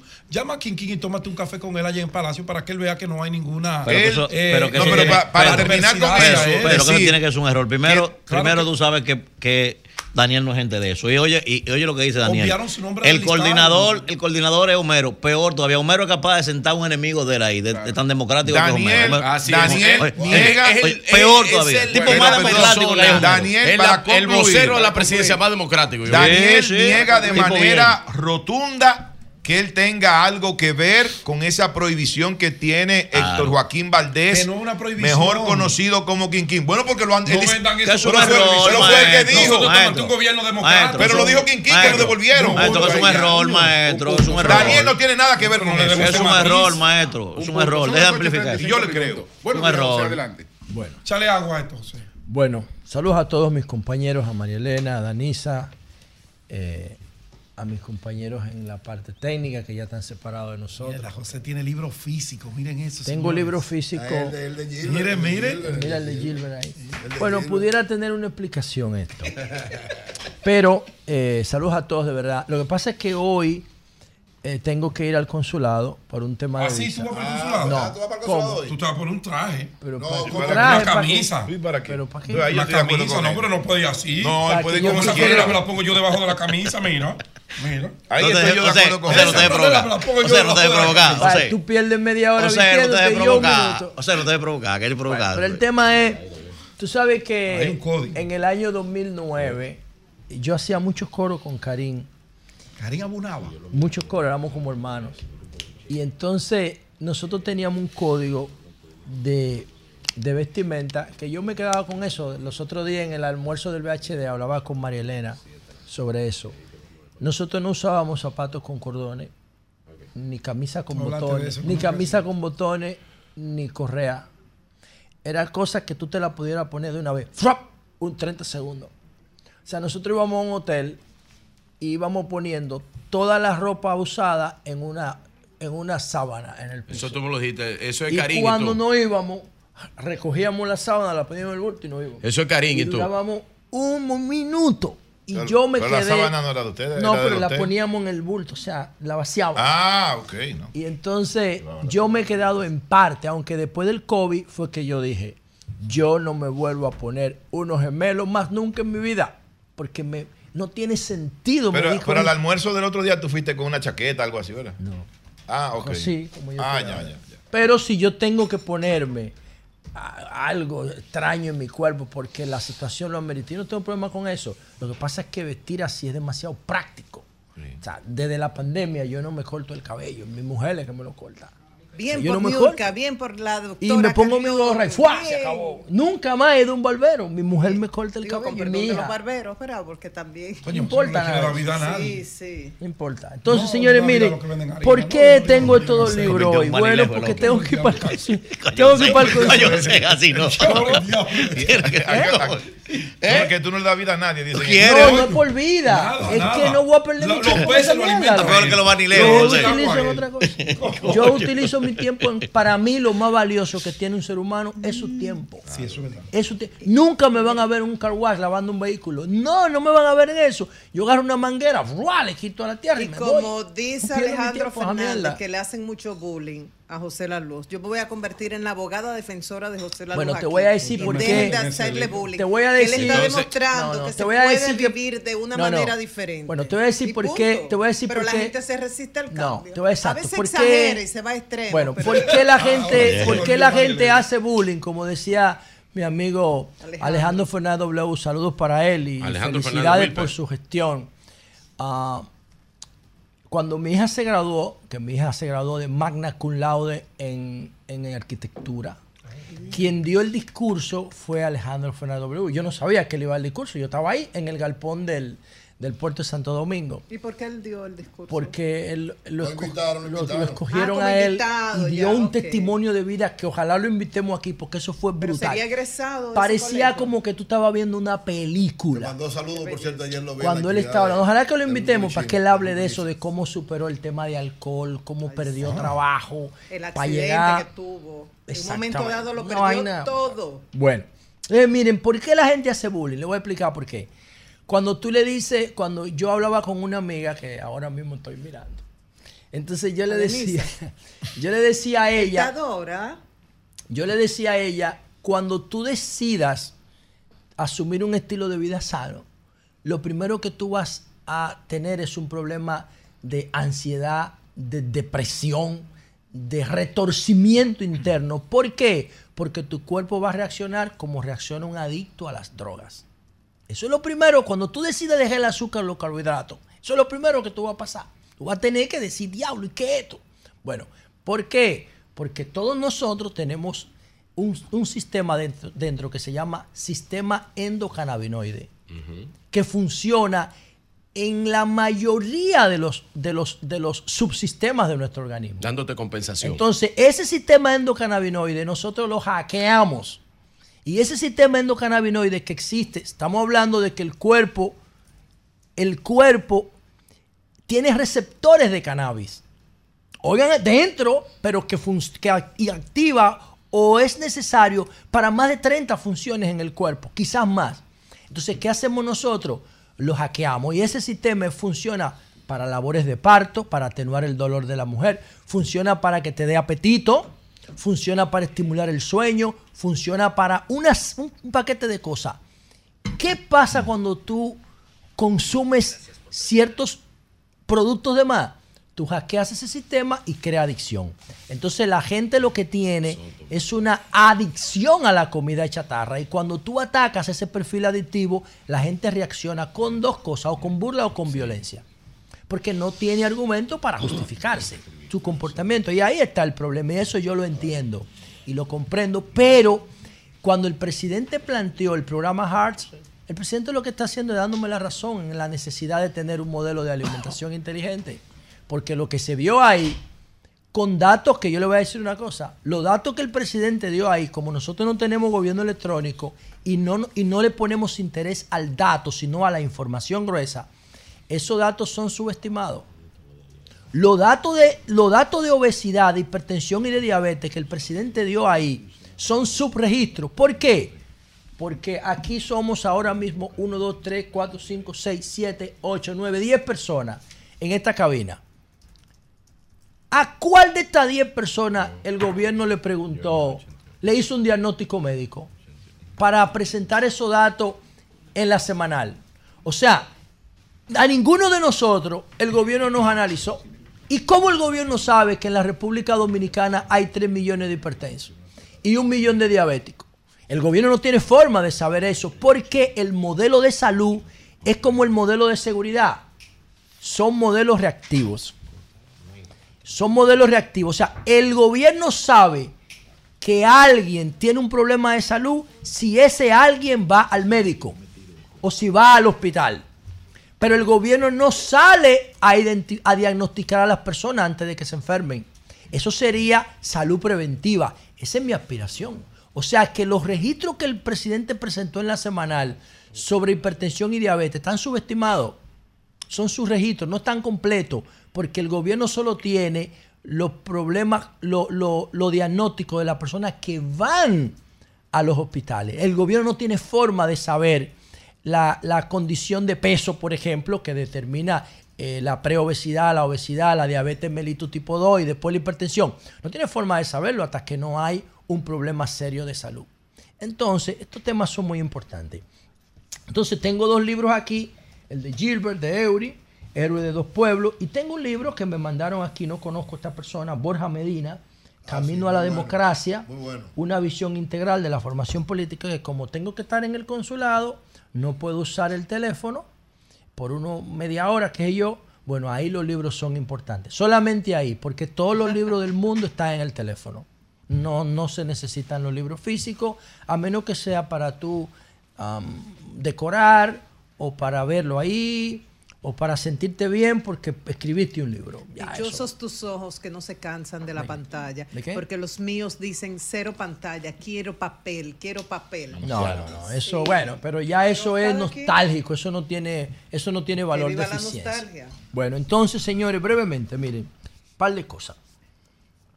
Ah, ayer el Congreso aprobó la ley del Servicio Nacional de Inteligencia del Sistema Nacional de Inteligencia. Es una actualización de la base legal del DNI. Yo conversé hace un año con el director del DNI a propósito de este proyecto con Luis Soto, un tipo que con un bajo perfil, como deben ser las personas que trabajan en el tema de inteligencia. Y yo le decía a él que eh, el DNI, que solamente. El DNI es una evolución del SIN de Trujillo, del sistema eh, de, informa- de, de inteligencia que tenía Trujillo, que era una cosa bárbara, y que después Balaguer, cuando se iba en el 78, creo que lo, lo convirtió en servicio de inteligencia. Y, y todos los gobiernos han dejado eso. Tiene una, un propósito de seguridad nacional, no de seguridad ciudadana. Bueno, son, hacen dos categorías desde Kennedy para acá de seguridad nacional y de seguridad ciudadana. La seguridad nacional se, se ocupa de los temas de defensa de lo- del territorio, de la frontera, de la soberanía, de ese tipo de cosas.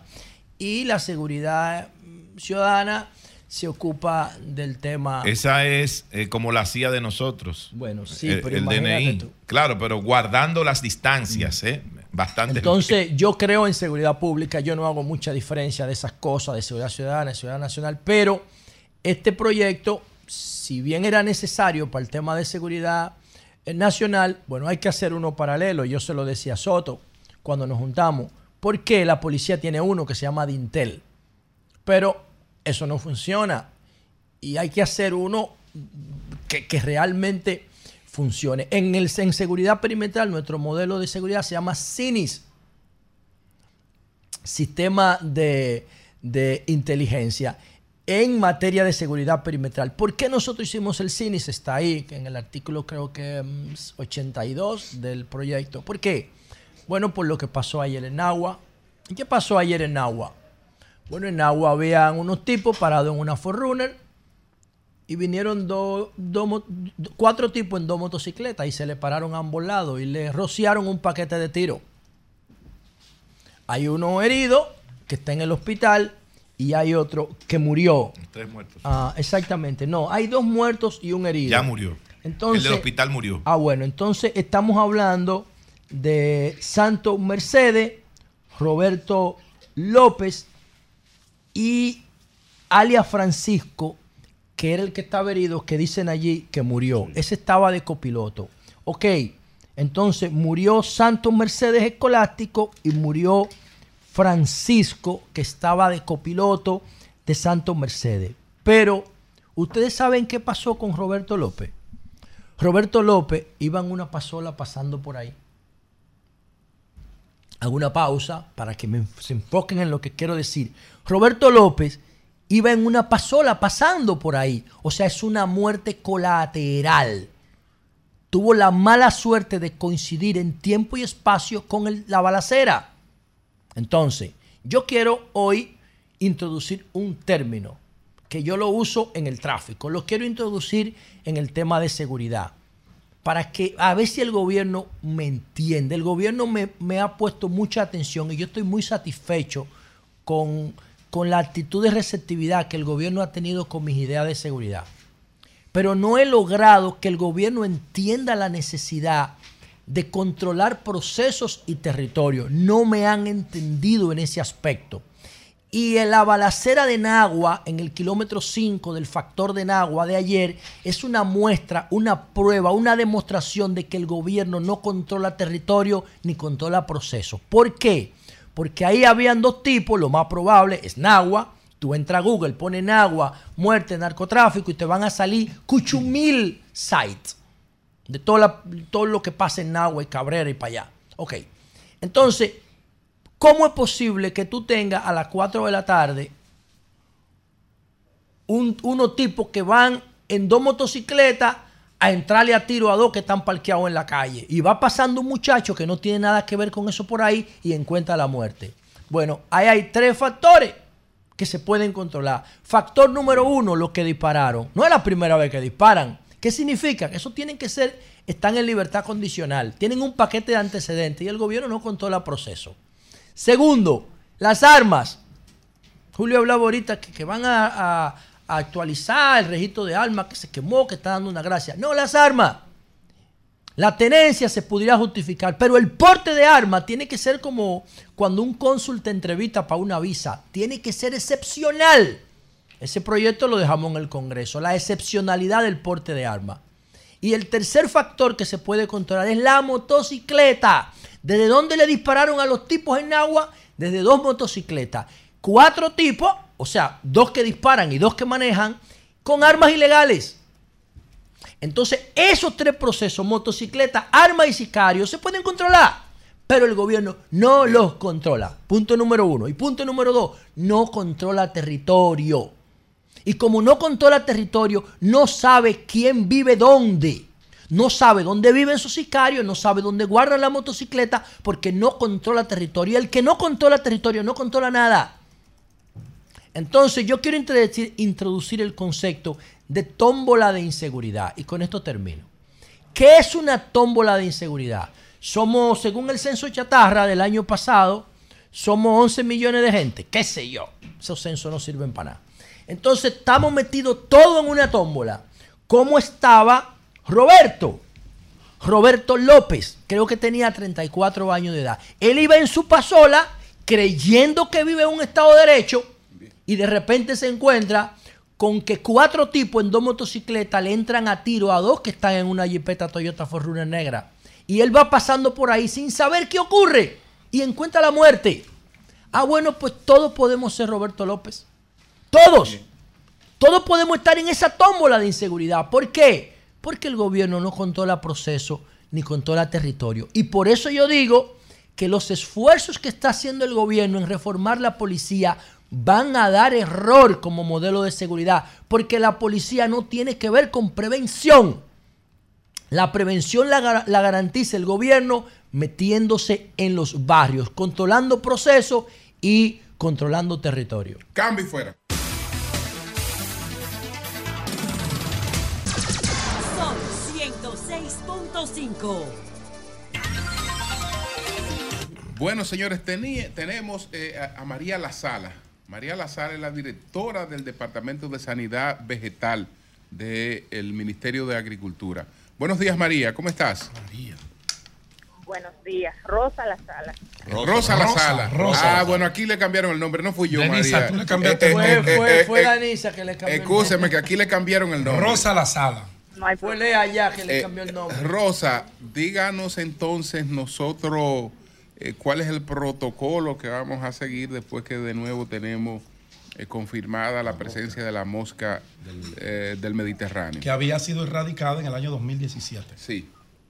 Bien, eh, lo importante es decir que muchas gracias, primero por darnos la oportunidad de, de ser eh, portavoz en todo el país a nuestros productores y relacionados al sector agrícola, de que eh, ha sido una pequeña eh, introducción temporánea, así lo, lo definen los organismos internacionales, porque el rango de acción donde está presente es muy pequeño, estamos hablando de unos 200, eh, unos 200 metros solamente donde hasta ahora han dado positivo las trampas que tiene establecida el Ministerio de Agricultura en todo el territorio nacional. Entonces, por tanto, no se trata de un brote, porque un brote ya tiene un radio de acción mucho más grande, eh, como pasó en el año eh, en, en la vez anterior, en el 2015, sino que esta vez tenemos una pequeña eh, in- eh, introducción temporánea, así se llama.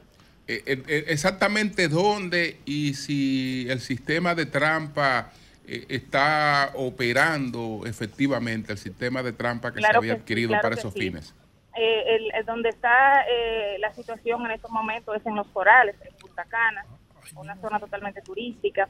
Y por supuesto, nosotros tenemos en el Ministerio de Agricultura eh, un programa nacional de vigilancia. Dentro del programa nacional de vigilancia está el programa de mosca de la fruta, donde está dividido en dos versiones. Uno que es lo que llamábamos antes el brote, que es la zona del este, en Punta Cana, que fue donde vino la otra vez, por ahí es. mismo y tenemos lo que es, llamamos eh, fuera del brote, que, que es todo el territorio nacional, o sea, todo el territorio nacional está debidamente trampeado, porque eh, trampeado, perdón, porque el, ma- el país mantiene una vigilancia activa eh, por eh, las exportaciones que tenemos de mango, de cítricos. Entonces, los organismos internacionales nos exigen que el país esté debidamente trampeado y vigilado. El mayor riesgo, como hablaba de una introducción Temporal. momentánea, un- algo así, como que no era tan grave como uno se imaginaba, pero el mayor riesgo. ¿Perdón? El mayor riesgo en la categoría en que está Ok, mira, eh, todas las y en el área específica. Es un riesgo, por supuesto, porque puede arriesgar, ¿verdad? Es una amenaza. Es- es- puede arriesgar nuestras exportaciones, ¿verdad? No es- Pero hasta ahora no, no ha atacado ningún tipo de, de producción agrícola porque la zona donde está no hay producción agrícola. Eso es correcto, Rosa, Rosa. Rosa, el- ¿qué se supone que la trae de nuevo? ¿De qué Mira, se sospecha, por lo menos? A veces, eh, cuando nuestros inspectores en los aeropuertos eh, le, le, le- le- dicen a los pasajeros, mira, usted no puede introducir frutas ni vegetales aquí al país, y cuando pues se le quitan, que se le quitan la fruta, que le quitan el ajo, eh, los pasajeros se molestan, que por qué, que es, esa es la razón de por qué no se puede introducir ni frutas ni vegetales eh, al territorio dominicano de otro país, a menos que no vengan por área de cargas, que ya vengan con un proceso fitosanitario certificado. Esa es la razón por la cual no se puede introducir. ¿Y cuál es el protocolo, por ejemplo, en los aeropuertos después que a las personas se les descubre, se le quitan estas cosas? ¿qué, ¿Cuál es el protocolo que se sigue? Mira, en cada aeropuerto tenemos es- eh, establecido eh, eh, lo que son, bueno, en, en lo que podríamos llamar eh, zafacores, que para nosotros los técnicos tiene otro término, por supuesto. Sí. y están ubicados en cada una de, de, de- de las, de las terminales de pasajeros, próximo a donde están las máquinas de rayos X. Si usted se detiene a ver, eh, en- a, a mano derecha o mano izquierda, usted va a ver que están ahí ubicados eh, esos zafacores. Ahí se, se guardan esos decomisos, se llama decomiso, cuando se le, sus- eh, se le quita eh, la fruta o el vegetal, se llama decomiso. El zafacón se llama decomiso. Ustedes tienen, Rosa, a- a- habilitada. Entonces, la- pero la finalmente, máquina? ¿qué se hace? ¿Qué se Entonces, hace? después que eh, eh, eso está en, en- en ese decomiso, eh, al día se, se cierra con candado, inmediatamente se, se pone ahí la fruta o el vegetal. Entonces, al otro día hay un equipo de trabajo donde eso va a un, a un área de incineración en, en cada uno de los aeropuertos. y se incinera y se hace un proceso, se pesa esa basura, se clasifica por peligro, ¿verdad? Y todo se incinera. Así es. Rosa, Para eh, evitar cualquier tipo de contaminación. Rosa, cuando la en el año 2015 nos notificaron la el cierre, porque fueron muy radicales en ese entonces, porque al igual que en esta ocasión, fue un pequeño brote en la zona del este, que no es una zona inminentemente de producción de frutas y vegetales. La gran cantidad de frutas y vegetales está en, en Ocoa, en La Vega y en esa zona hacia allá. Eh, el AFIS, eh, la OIRSA, ya ustedes están en contacto con todos esos organismos Sí, para es, activar el protocolo de, de- de- de- No, ya el protocolo está activo totalmente. Correcto. Mira, en el 2015 pasó lo siguiente, o sea, eh, se esperó mucho tiempo para notificarlo. Eso fue lo que pasó. El país no estaba debidamente trampeado. No, no había el programa trampas. oficial que tenemos ahora. Entonces, Ahí fue que se hizo el sistema de trampas. Sí, exacto. Entonces ya estamos en, en una época de transparencia. Claro. Este es un gobierno transparente totalmente. No, y aquella vez también eran transparentes, Rosa. No, no, mira. Es que no nosotros- había sistema. El sistema lo- Sí. ustedes tienen un sistema hoy, Rosa, porque se lo dejó el gobierno pasado. Bien, adelante, Rosa. Mira, si no, no lo eh, tuvieran. No, realmente ese sistema no está. El sistema se creó. ¿Quién lo hizo? Nosotros lo, y ¿Quién? nosotros- ¿Ustedes? Está, no, no, está desde la pasada. Desde el año pasado. adelante. Nosotros, lo hemos reforzado. Ah, ok. Entonces, ¿qué pasa? correcto. ¿Qué pasa? Nosotros inmediatamente sucedió eh, la situación, nos comunicamos con las autoridades de APIS de República Dominicana, con las autoridades de la OIRSA, eh, estuvimos en comunicación inmediatamente y desde que tuvimos la oportunidad, en menos de tres días, procedimos a hacer la notificación y se notificó debidamente. Nosotros, como son eh, comunicaciones muy internas de institución a institución, no podemos, ¿verdad?, publicarla, pero Claro sí, no. cuando ustedes gusten, pueden pasar por aquí, tenemos la constancia de la fecha de entrega, ahora todo. Porque hemos sido muy transparentes con este proceso. No, Porque ustedes hicieron lo correcto. no tenemos nada que ocultar, porque, Sí. porque todos los países de Latinoamérica tienden a tener esas incursiones de vez en cuando, Claro. aunque tengan el estatus de país libre, ¿por qué? Porque somos países turísticos y van a seguir llegando turistas. Eso es Y son correcto. situaciones que se van a seguir dando. Es una amenaza permanente que tienen los países. Pues muchas gracias a Rosa, es Rosa, es Rosa. Es Rosa. Es Rosa Rosa Lazar. Lazar. Rosa. Arreglen. Y, y- y en el 2015 ya tú trabajabas en agricultura, ¿verdad? Ella tú tiene tienes muchos años. ahí.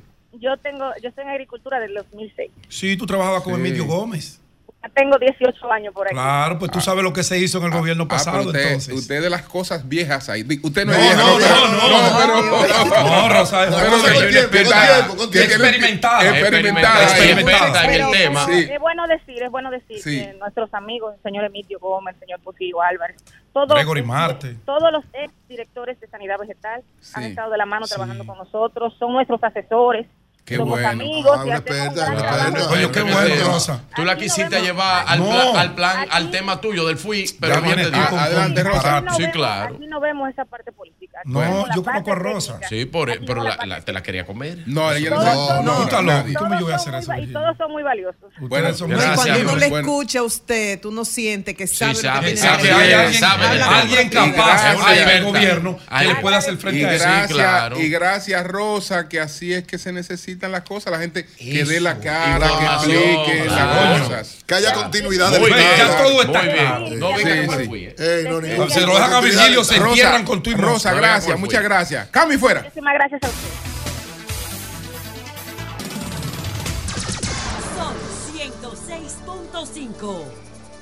Un año más en tu vida,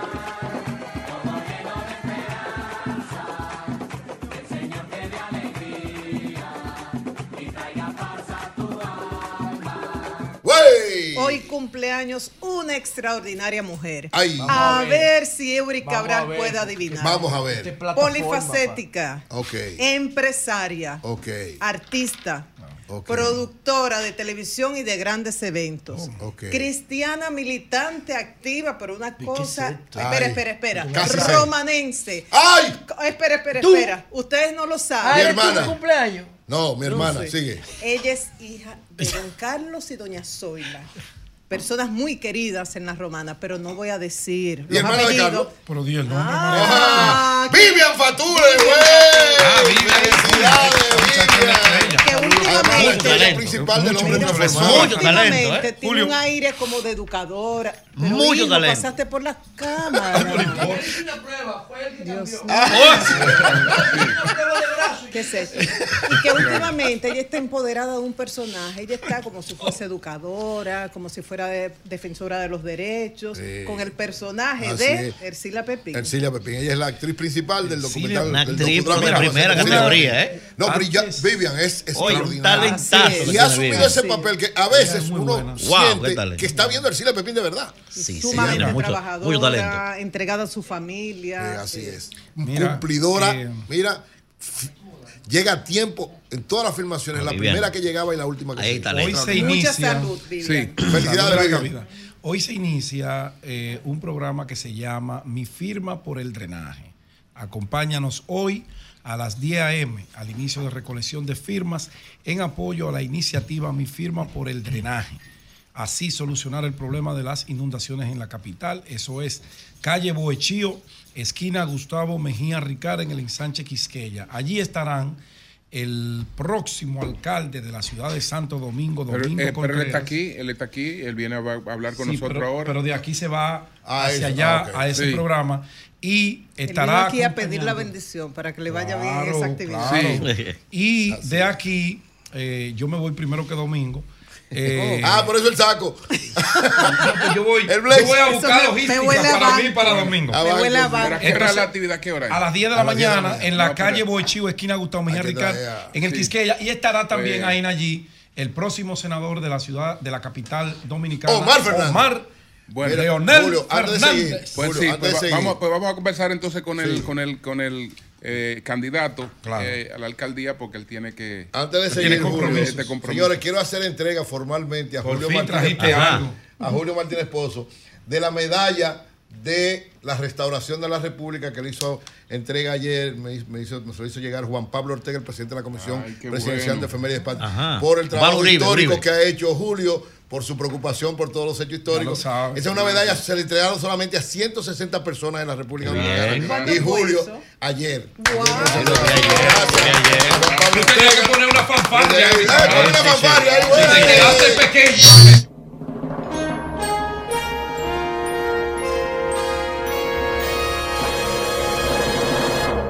160 personalidades a las que se le entregó esta medalla de la restauración de la República. Muchas gracias, Juan Pablo Ortega. gracias. Y hago entrega formal a Julio Martínez Pozo. Entonces, señores, vamos a conversar con el alcalde, el candidato a la alcaldía de la Alianza Rescate RD en el Distrito Nacional, Domingo Contreras, en breve. Cambio y fuera.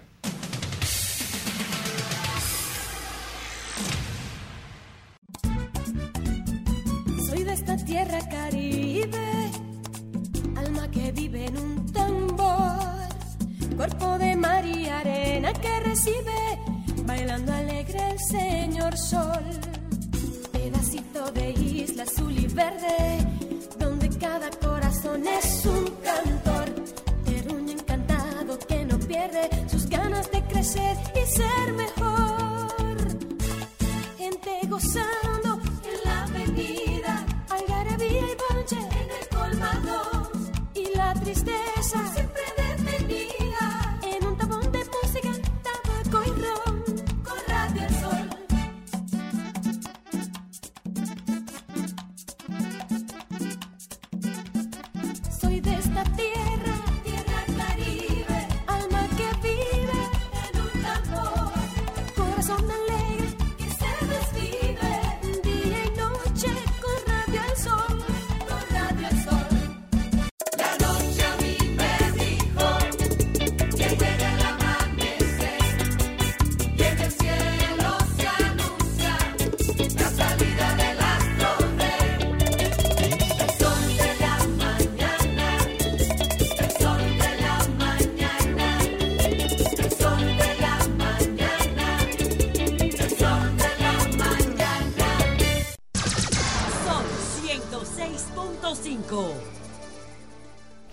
Domingo Contreras, candidato a la alcaldía del Distrito Nacional por la Alianza Rescate RD.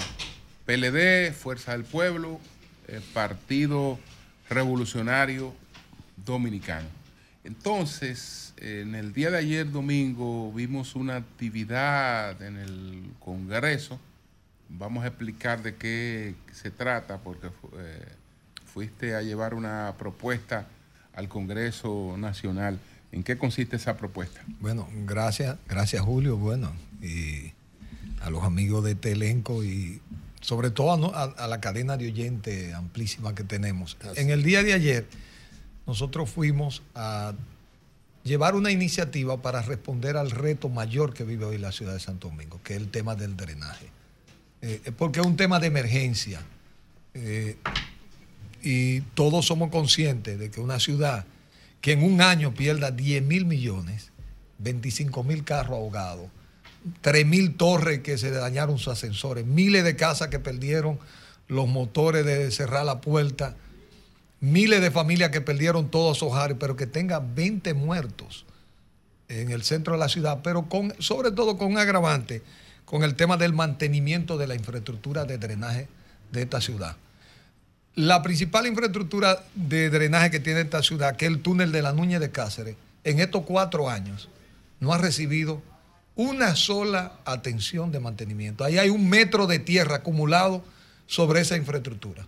El que se hizo ahí en la El Núñez que se hizo en la Núñez, esta alcaldía, con el agravante que cuando ocurrió el 4 de noviembre, la alcaldía recibió 450 millones de pesos del Poder Ejecutivo en la llamada de emergencia. Y usted pregunta, ¿qué hizo la alcaldía con los 450 millones de pesos que le pasaron en el 22? Absolutamente nada. Pero nada, devolvió 200 millones, los otros lo llamó, lo llevó a una licitación porque eran fondos que lo podía aplicar directamente. La infraestructura de aquí, que no es suficiente para atender los retos, no fueron capaces de ver esto como un grave problema. De hecho, el, el 18 de noviembre lo agarró como si no estuviera pasando nada. Lo digo porque esto no es simple lo que está viviendo la ciudad de Santo Domingo. Do- Domingo, un momentito. Cuando se le dice inundaciones urbanas repentinas, los expertos en cambio climático, y, eres un experto en la materia, no nos están educando a que eso puede ocurrir en cualquier momento y sorprender hasta la gente encargada de los pronósticos Mira, al tiempo. la del 4 de noviembre del 22 yo creo que fue repentina. Absolutamente. Pero la del 18 no fue repentina. Había un aviso de tormenta. Pero no por eso, porque la magnitud de la tormenta fue el doble de la anterior. Para que tengamos una idea, la infraestructura que tenemos que no funciona bien con 70 milímetros, que es el común de un evento de lluvia, la del 4 de noviembre fueron 258 milímetros, pero la del 18 fueron 432 centímetros, eh, milímetros. Entonces, bien la magnitud. Ahora, teniendo una emergencia como la que pasamos, transfiriéndote recursos, ¿cómo es que tú no accionaste? Pero sobre todo, ¿cómo teniendo la mejor infraestructura que tenemos, que está en la Núñez de Cáceres, un túnel de 20 metros cúbicos por segundo, tú no hiciste nada. Pero te das cuenta que el tema del ayuntamiento no lo incorporó como parte de su responsabilidad en dos cosas que son fundamentales. Te dan el dinero, no lo usas. Pero, por ejemplo, tú haces una obra como la del Malecón, el Paseo Marítimo, cuatro- 350 millones. El Malecón es el lugar de drenaje natural más potente que tenemos en la ciudad. Había no solo, no se aperturó ninguna infraestructura en el perfil del Contén para ampliar la capacidad de drenaje de la ciudad en ese punto. Fíjense que el Malecón se inunda. Es verdad que en poca hora termina volviendo a la normalidad. Entonces, lo, traigo esto a colación porque probablemente queremos desconocer la magnitud de los hechos. Fíjense que el gobierno dijo, no, es que esto se lleva mucho tiempo, esto se lleva muchos recursos, esto es muy complicado. Es que vivimos en el tiempo del cambio climático. Con el cambio climático solo se pueden hacer dos cosas, adaptarse y mitigarlo. No es que no vamos a tener inundación. Ahora, tenemos que tener la capacidad de que ellas duren el menor tiempo posible y que tengamos la mejor infraestructura con el ¿Cuál mejor mantenimiento. planteamiento sobre eso? Entonces, lo traigo a colación para, porque lo que estamos planteando no es un tema solo de campaña, aunque este es un buen momento para hacerlo. Este es el principal reto que tiene esta ciudad en este momento. Lo que llevamos al, al Congreso Nacional para convertirlo ya en un proyecto de ley es que la ciudad, nosotros pagamos un impuesto que es el impuesto a la propiedad inmobiliaria, el IPI, que este impuesto por ley, que lo pagamos en un 82% de los capitaleños, que serían unos 4 mil millones al año, pero que tiene una posibilidad de ser progresivo, se convierte en un fondo especializado, en un fideicomiso, para el drenaje de la ciudad de Santo Domingo. El pago del IPI. El, el- el IPI ya existe, es que lo especialicemos, que los capitaleños lo veamos. Este impuesto, que es un impuesto universal, se llama el predial casi en todas las sociedades, los ayuntamientos lo utilizan fundamentalmente para el mantenimiento y mejoramiento de infraestructura asociada al inmueble, porque por ejemplo ahora... O que sea, en muy- otras ciudades se usa el, universalmente. Y universal. Si entramos, si tuvo un impuesto predial y los usos que se hacen especializados del predial en Bogotá, en, en Buenos Aires, en Barranquilla, en cualquier ciudad del mundo. Eh, de hecho, este impuesto lo habíamos discutido varias veces con los presidentes para trasladarlo a la municipalidad. Pero particularmente yo tuve la experiencia cuando, cuando me tocó coordinar la ley de residuos sólidos que tiene una, una figura similar, tiene un fideicomiso que hoy tiene 23 mil millones. Ese, esa figura se hizo que es, tiene un consejo público-privado que integró las diferentes entidades, se hizo para atender un tema que teníamos en los residuos. Aquí no había dinero para atender los destinos finales, los vertederos. Por eso eran botaderos a cielo abierto, porque no había recursos para la operación y los ayuntamientos no tenían para atenderlo. Entonces hicimos un fondo, se especializó este fondo para que las empresas que gestionen los destinos finales o los propios ayuntamientos Sí. se le pague 15 dólares por tonelada. Pero volviendo a este tema, ¿Qué queremos hacer?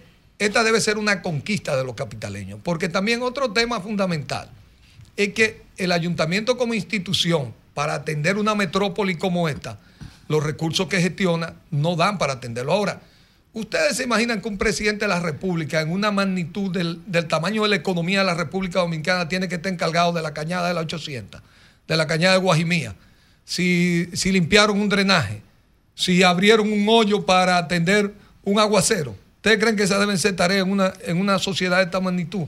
Cuando ya tenemos los fondos, porque esto es un impuesto que no es de, no es de, no es de larga data, un impuesto de reciente creación en la República Dominicana. De modo que lo que queremos es que esto permita derribar el principal obstáculo que ha habido para tener un, un programa de manejo integral del drenaje, que es el tema financiero. Y con esos recursos, ¿cómo se manejaría eso para resolverlo? Mira, como va un fideicomiso, solo Porque se puede... haber recursos y no capacidad para resolverlo. Bueno, pero ahí tenemos que construir ambas cosas, porque en eso tú tienes razón.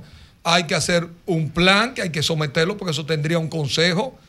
Eh, sabemos, buscaríamos los mejores especialistas, tendríamos los planes que tienen que ver con el mantenimiento de todo el sistema de drenaje. Aquí lo que hay es cinco Y la camioncitos ampliación del drenaje. en la ampliación. Por ejemplo, nosotros tenemos 658 invernales. Eso no da porque esta ciudad impermeabilizó el 90% de su suelo. Pero hay otro tema. Un tema que tenemos que atacar aquí, el plástico. Nosotros generamos 4 millones de botellas plásticas todos los días en esta ciudad. Esos son más de 1.400 millones de botellas plásticas al, al año. Nosotros tenemos que ponerle un precio a la botella plástica para valorizarla y retirarla del mercado y devolverla a la industria. Esa es una obligación que está en la ley y que es una obligación que tenemos como isla.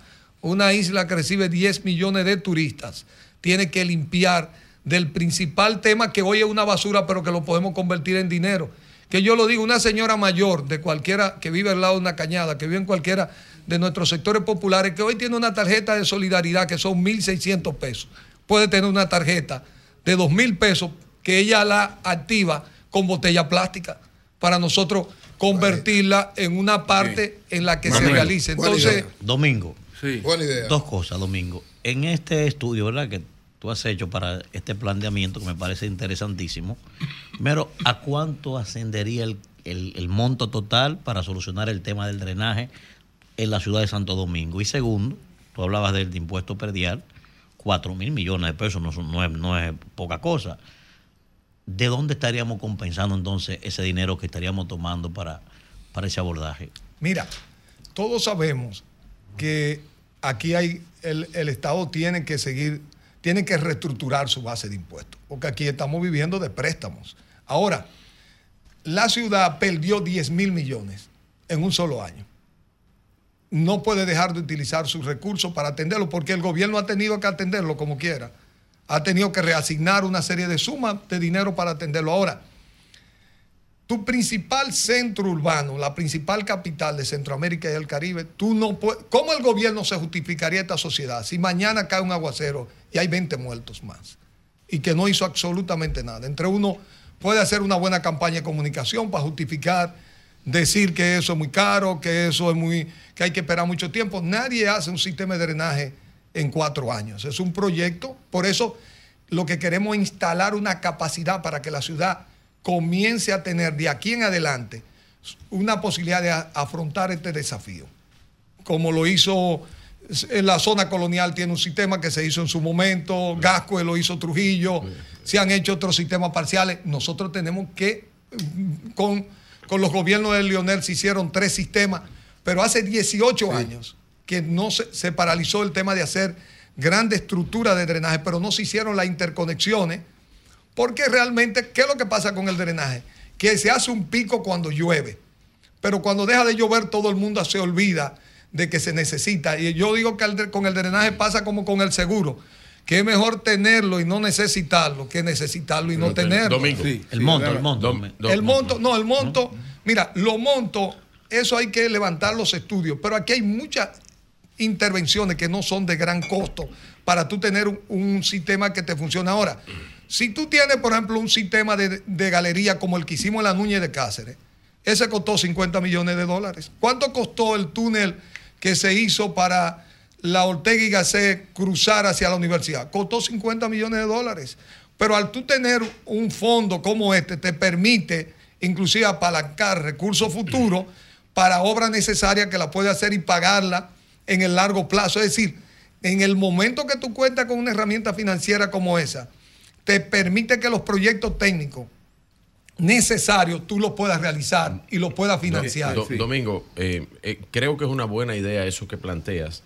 Eh, aunque los fondos, siento que ese fondo del IPI es insuficiente por el monto que escucho. Estamos hablando de 4 mil millones de pesos. Pero al año. Eh, sí, al año, pero es, es complicado. Pero Bien, te digo un que, el- abordaje progresivo. que, Claro. que estamos hablando, estamos hablando de que el drenaje de la eh, Núñez de Cáceres, que era terrible, con Gustavo Mejía Ricard, que es el punto más bajo, ahí eso costó en aquel momento 50 millones de dólares. En aquel momento, eso debe rondar eh, más de los 100 millones de dólares. Pero yo, yo te hago yo te hago la pregunta por lo siguiente. Y hay una gran problemática. Por ejemplo, eh, tú miras toda el área eh, limítrofe entre Santo Domingo Oeste y eh, el Distrito Nacional, que es eh, la Luperón, eh, lo que tiene que ver con los restauradores, Rosmil, es ciudad moderna que está ahí también. Todo eso es una inundación terrible. De hecho, ocasionó las grandes pérdidas que tiene Rosmil en la última, eh, eh, en la última lluvia que hubo profundamente. Eh, ¿Alguna vez se ha planteado un modelo estructurado de drenaje de la ciudad? O sea, que se haya levantado esos puntos. ¿Cuáles son los puntos más críticos? Porque Mira. amén de tener financiamiento y lo que tú solicitas en, en ese proyecto de ley, se ha hecho un planeamiento de eso. Mira, si nosotros entráramos, y yo lo, lo primero que dije, dame un mapa del sistema de drenaje pluvial de la ciudad de Santo Domingo. Porque tú estuviste en la alcaldía, por eso te lo Sí, pregunto. no, no, porque esto ha sido progresivo, este desafío. No lo tenemos. Tenemos un levantamiento de la infraestructura que tenemos. Tenemos un conocimiento que hemos ido desarrollando, pero no lo hemos llevado a un sistema dinámico. Por ejemplo, tú puedes hacer un modelo para saber si en vez de 452 Caen 600. son 600, ¿cómo se van a comportar la correntía del agua? Porque ya tuvimos un experimento práctico que podemos levantar. Todas las ciudades tienen un mapa del movimiento de sus aguas pluviales. No lo tenemos en Santo Domingo. Es decir, a nosotros nos falta consolidar informaciones técnicas que ya no son difíciles de levantar por todos los sistemas de información que tiene. Pero ¿dónde ha estado? Porque nosotros no hemos tenido un enfoque de priorización de ese tema. Hasta ahora se vio como un tema casual. Lo que yo quiero advertir, porque le pasó a esta misma administración del ayuntamiento que el gobierno le pasó dinero, no lo utilizó durante un año, porque no lo vio como una prioridad, lo vio como un tema circunstancial. Aquí el único, de verdad, que en los últimos tiempos David Collado lo vio como un tema. Por ejemplo, la infraestructura de camiones que hoy limpian los sistemas se generaron en su, en su administración, pero esa continuidad no se ha dado. Por ejemplo, ¿cómo que el túnel de la Núñez, que es nuestra principal infraestructura estos cuatro años, no le ha puesto la mano? Yo fui a ver el túnel en, en estos días. Una de esas góndolas de recoger el plástico que había en la calle, la arrastró el agua y está ahí tirada. El plástico que los plásticos que arrastró el agua están ahí pegados en la puerta, Bueno, no se ha ido, no se ha hecho absolutamente nada. Esta administración del ayuntamiento piensa que fue una lluvia circunstancial, no ha entendido que estamos en medio del cambio climático y que esto es un tema fundamental. Le ha querido huir a este tema, cuando este es el tema que hay que enfrentar en esta ciudad. Nayib, Nayib, Nayib, Nayib, Nayib, por favor, que Sí, tenemos que... Quiero preguntarle a eh, Domingo Contreras, al eh, próximo alcalde del Distrito Nacional, el tema de los bomberos, la dignificación del trabajo de estos hombres y mujeres que reciben un salario muy bajo para poner en riesgo sus vidas y el tema también del equipamiento, ¿verdad? Del seguimiento a, a este servicio de emergencia que es tan importante.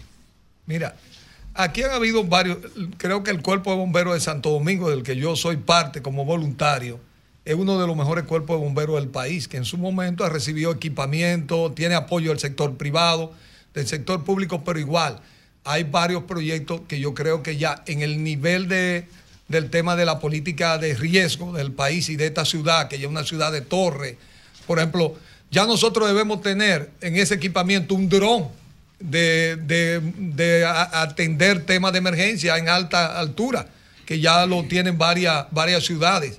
Eh, los mismos sistemas, cuánto es el nivel de escalera que tiene nuestro bombero con respecto al nivel constructivo de la ciudad. Por ejemplo, faltan equipamientos para atender ya la magnitud de la ciudad que tenemos. Y, y yo creo, aunque... ¿Y el salario?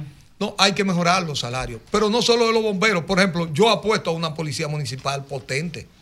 ¿Por qué?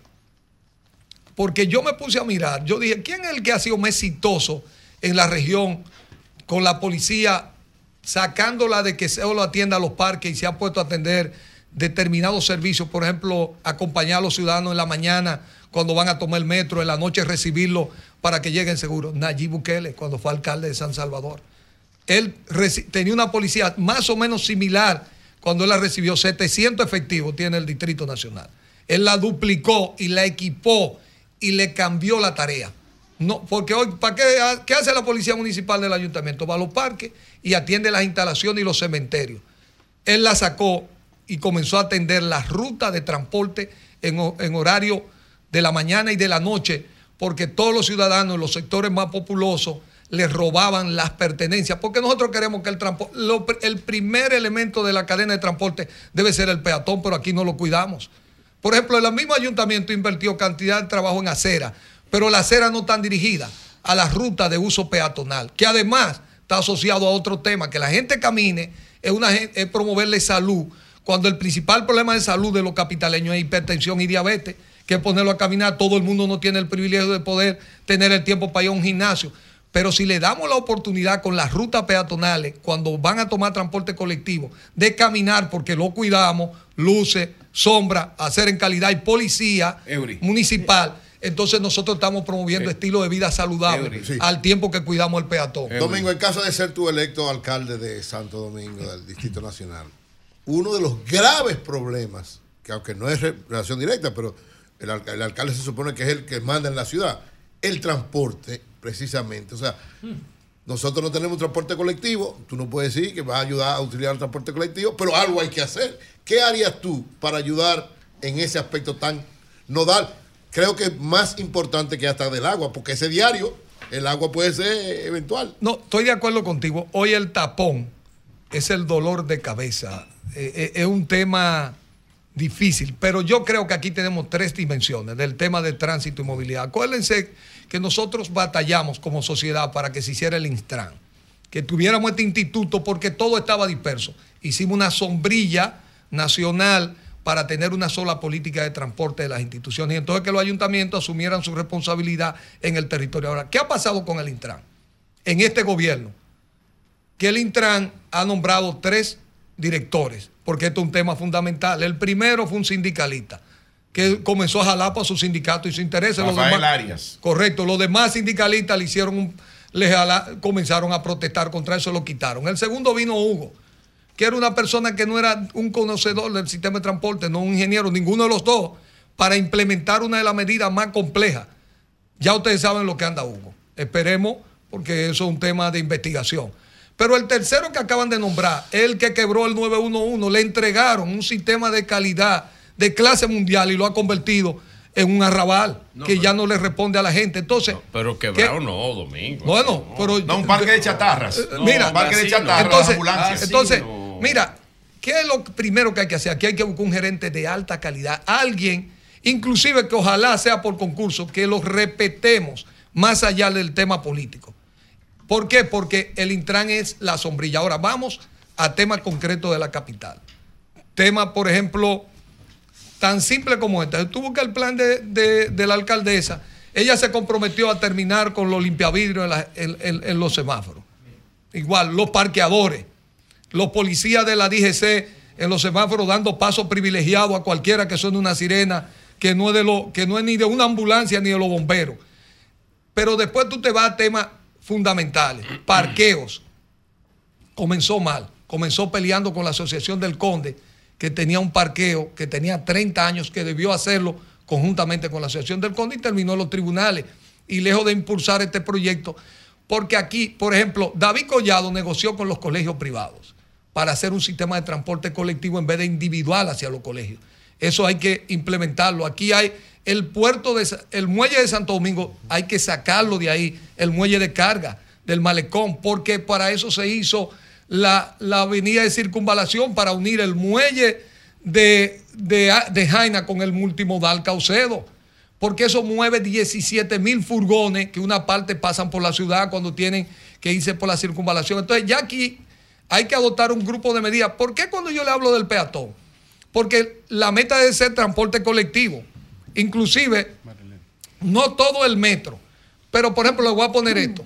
Aquí una medida que es importante, que son las paradas para el transporte interurbano, que Manuel Jiménez le permitió a este gobierno que la convirtiera, de que lo que él quiso, oye, aquí, entre las medidas duras de organización, si tú sacas los mil y pico de autobuses que entran a la ciudad y eso se queda en la periferia y se interconecta con, con el sistema porque así está organizado, tú ayudas grandemente a disminuir el peso del tapón. Entonces, yo realmente veo un ayuntamiento, un alcalde destinado a, a sentarse en la mesa Domingo. del Intran para ejercer un papel de disminuir los tapones. Domingo, Domingo, adelante. Pregunta un ingeniero estructuralista fiel Sí. a Sol de la Mañana. ¿Qué piensa de la ruta de evacuación del Gran Santo Domingo con el tema de inundaciones?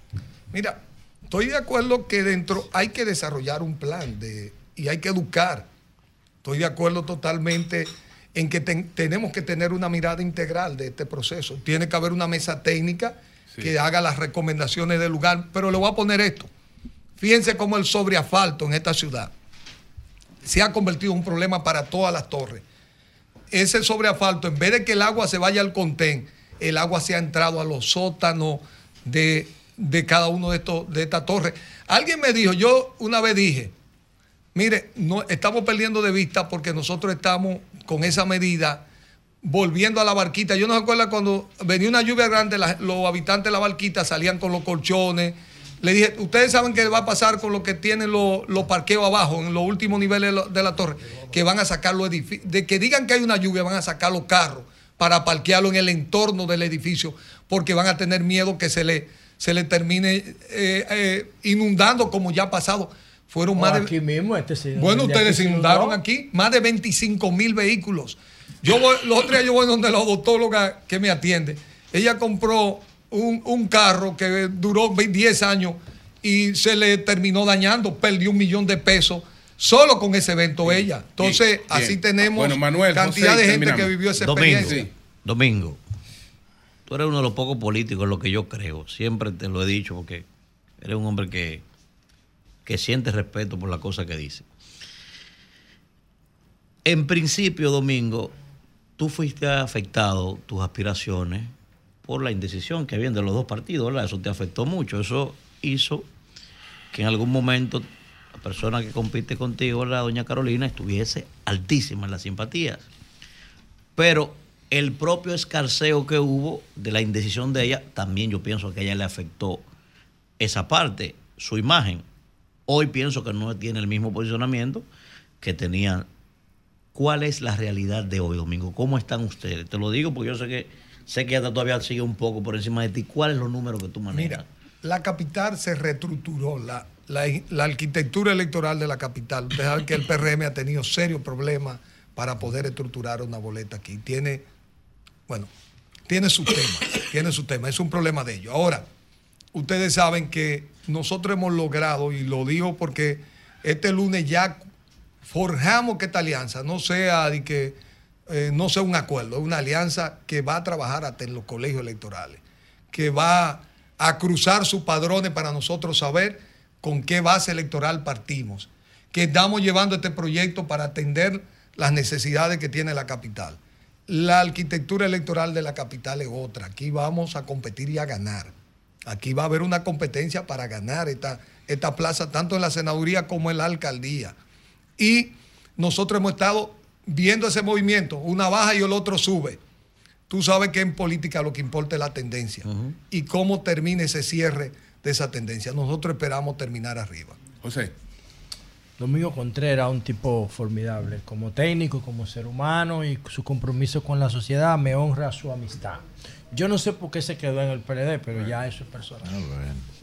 Porque ese es su partido.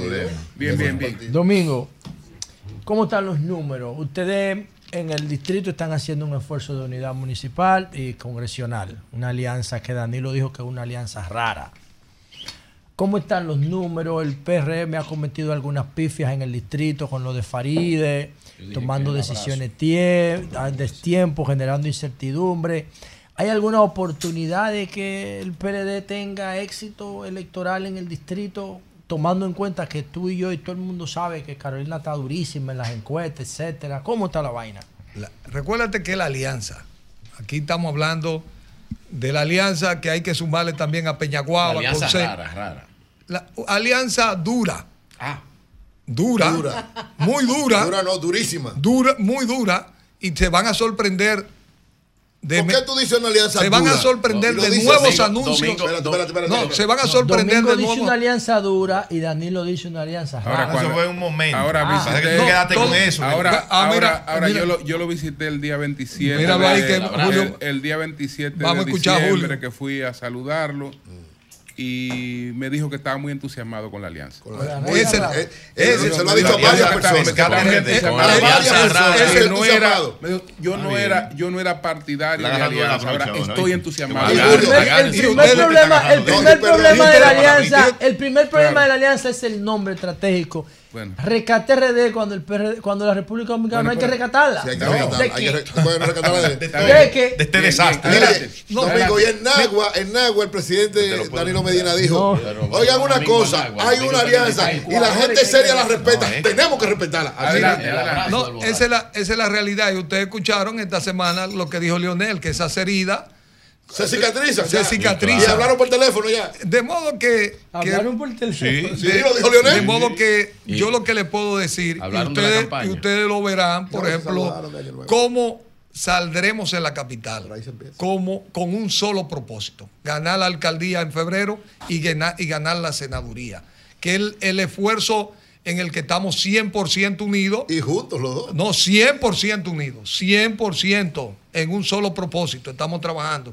Yo le estoy diciendo que la maquinaria que siempre tuvimos, con la que le ganamos más de ocho elecciones a nuestro adversario, está entrando en operación a plenitud.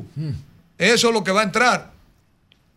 De modo que eso es lo que yo veo de entusiasmo entrando en movimiento y eso, recuérdense que las elecciones municipales tienen una característica. ¿Cuál? Que es una elección donde vota 52%, 48%, una elección que tú el, tú el voto tuyo tiene que estar entusiasmado. Yo le digo la verdad en mi experiencia, que yo vuelvo a ver esta maquinaria entusiasmada, posicionada. A veces uno cree que porque está en el gobierno y nosotros que hemos pasado por esa misma experiencia, la gente que está en el gobierno, todo el que no le cumplieron su expectativa, y estoy hablando de la militancia política, siempre tiene una querella. Y esas querellas son grandes en el que está en el gobierno, pero sobre todo porque nuestros adversarios tienen tres problemas serios ahora mismo en toda su base política. ¿Cuál? O ¿Cuál? quitaron su activo para montar a alguien que no conecta con su base política. ¿Ustedes creen que todos esos dirigentes no se ven reflejados en lo que se le hizo a Faride? Para traer a alguien que es un saco de sal para ellos. Ey, el saco de sal, Domingo. tú No, no, no, no, pero no, te lo digo porque lo Para dicen ellos, ellos. No, son los ellos que lo dicen. Un saco de sal. Pero ha sido benevolente. Usted ha sido benevolente. Ahora, No, no, yo. Domingo, tú no eres de ahí. Ahora, Domingo. Ahora, Domingo. Ahora- Ahora. Domingo, Lo Domingo, agregarle que fuera diferente si ese individuo hubiese acordado con ustedes. No. No, no, no No, no, necesitaba. no. ¿Cómo es? No, No, no, si se hubiese ido para la alianza fuera bueno. No, no, no. Ay, ese sí es No, no. bueno. Así sí. Pregúntame cualquiera. Hay que ver los escenarios. Mira, Las otras dos. Guillermo Moreno. Mira, el otro elemento, ustedes no se dan cuenta, la empleomanía del ayuntamiento, que tiene una, es de larga data, ha visto desfilar cómo los nuevos que llegan, llegan con triple de salario y a ellos se les promete y no se les ha mejorado su salario. Hasta el grado de que yo nunca había visto pasar un diciembre tan triste para la empleomanía del ayuntamiento. Y, yo otro? sé lo que eso tiene y serias ¿Y el consecuencias. tercero? Y la otra me la reservo porque ustedes saben que ahí hay mucho 20 ahí se está discutiendo el 28 en el 24. Cuidado, lo peor que le puede pasar a un Domingo. proyecto político es discutir una fecha futura no, cuando bien. no ha atravesado está- señores, es muy, gracias. inte- es muy Domingo, inteligente. Oye, gracias no, no, pero, a Domingo maestro. Contreras, muchas No, gracias. Pero es muy inteligente. muy, ser alcalde, es muy inteligente. quiere ser otra cosa. Es muy inteligente. como otro. Mira, Domingo ha hecho dos cosas. Y, tengo Y que reconocer. Oye, y hay- maestro. Y hay, y, hay, y hay que decir también que la, la, la promoción de, Domingo está muy buena. No, no, pero está muy buena. Eh, está muy mira, maestro, Propuesta maestro. hecha. promoción- Pero no, no, está haciendo, está haciendo algo muy Sí. inteligente porque él nunca comparó eh, eh, con el gobierno eh, eh, municipal de Carolina. Él habló del gobierno municipal de David. ¿Por qué será? ¡Cambio fuera!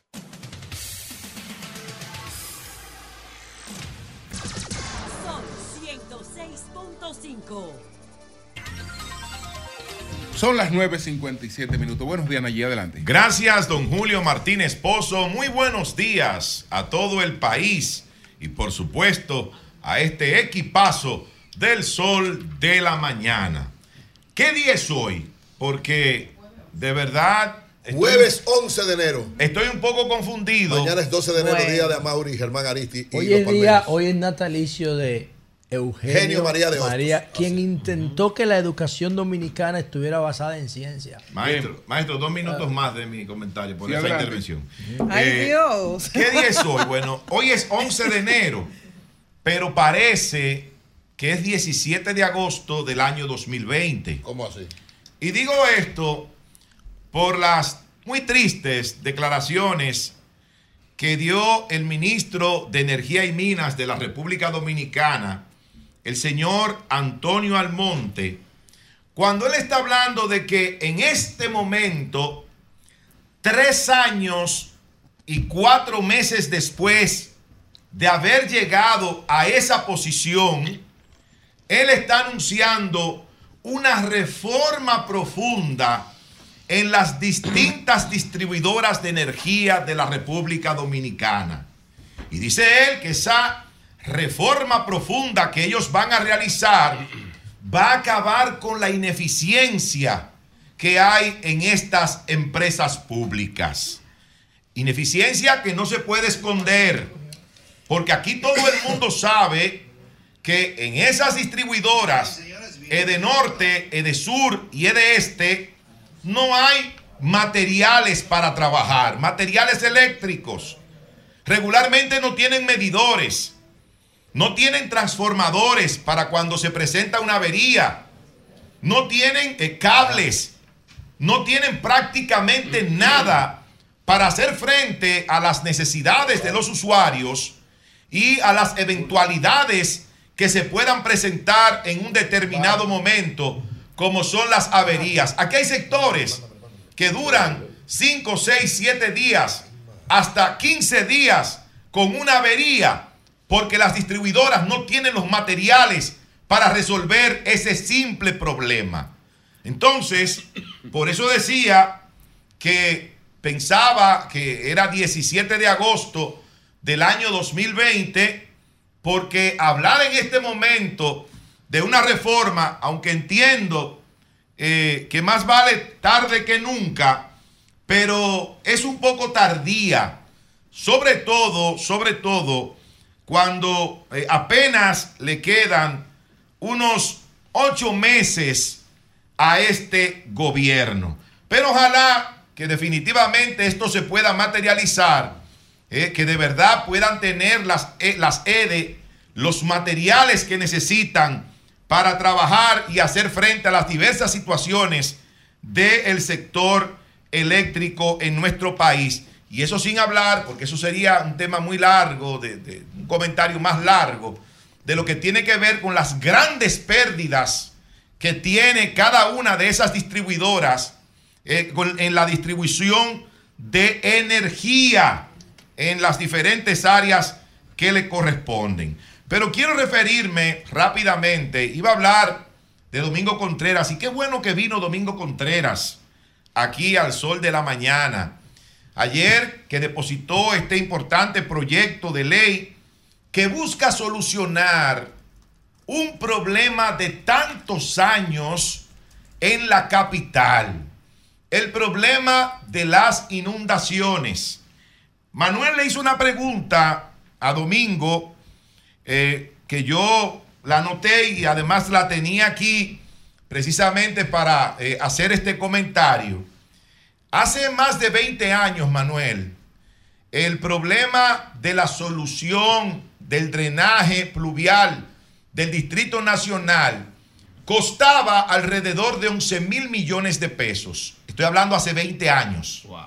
Imagínate, imagínate con el paso del tiempo, en cuánto se puede haber incrementado esa suma. Si él está diciendo que solo la galería que se instaló en la Nuña costó 50 millones de dólares, imagínate la ciudad entera. Imagínate, pero hay que empezar.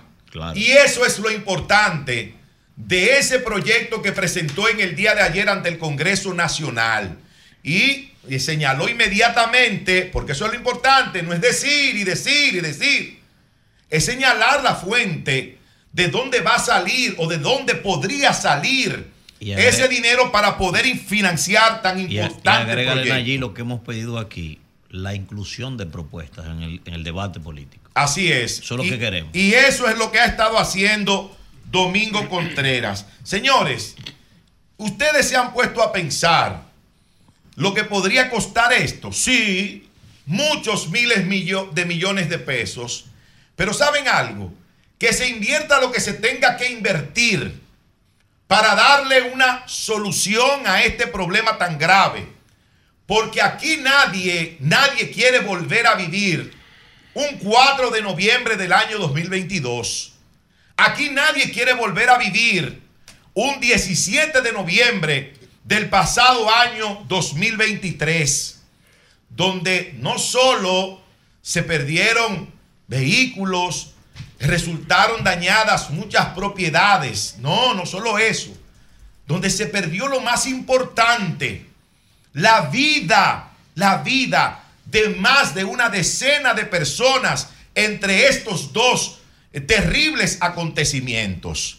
Entonces, eso es lo que queremos evitar, que cuando el cielo esté nublado o que cuando empiecen a caer dos o tres gotitas de agua en la capital, la gente no entre en pánico inmediatamente. La gente diga, ven acá, está lloviendo muy fuerte. ¿Y qué vamos a hacer? Eh, ¿pa- ¿Para dónde me voy? ¿Eh? Tengo que salir de mi casa porque se va a inundar, como pasó en Rosmil, pero como pasó en Mano Guayabo también, donde murieron tres personas en un apartamento porque no pudieron salir. Entonces, esa es una situación bastante seria que entiendo que esta propuesta de Domingo Contreras es interesante, es correcta, es oportuna para resolver de una vez y por todas el problema que es bastante grave de las inundaciones en la capital. Porque ser alcalde de una ciudad es más que tirarse fotos para subirla a las redes sociales. Ser alcalde de una ciudad es más que salir a dar, a dar vueltas y a saludar a la gente. Ay, te quiero mucho. ¿Cuánto tiempo tenía que no te veía? Y dar la espalda dejando el mismo problema que encontraste en esa comunidad. Ser alcalde es tener el compromiso que tiene ya de muchos años y ojalá que lo pueda materializar ahora Domingo Contreras desde la alcaldía de la capital a partir del próximo 24 de abril. Son las 10, 5 minutos. Virgilio, adelante, Virgilio Félix. Hablando es que uno se entiende. Gracias a todos los que nos escuchan a través de este Sol de la Mañana, de Sol 106.5. RCC Media es la catedral de la opinión en la República Dominicana. Qué bonito eso de aquí a allá que presentó Grupo Inicia ayer. ¿Eh? Tuvimos eh, de este panel, tuvimos varios. Julio, Eury, Así eh, es, un tremenda servidor. actividad, bellísima actividad. ¿Verdad? Que me emocioné muchísimo.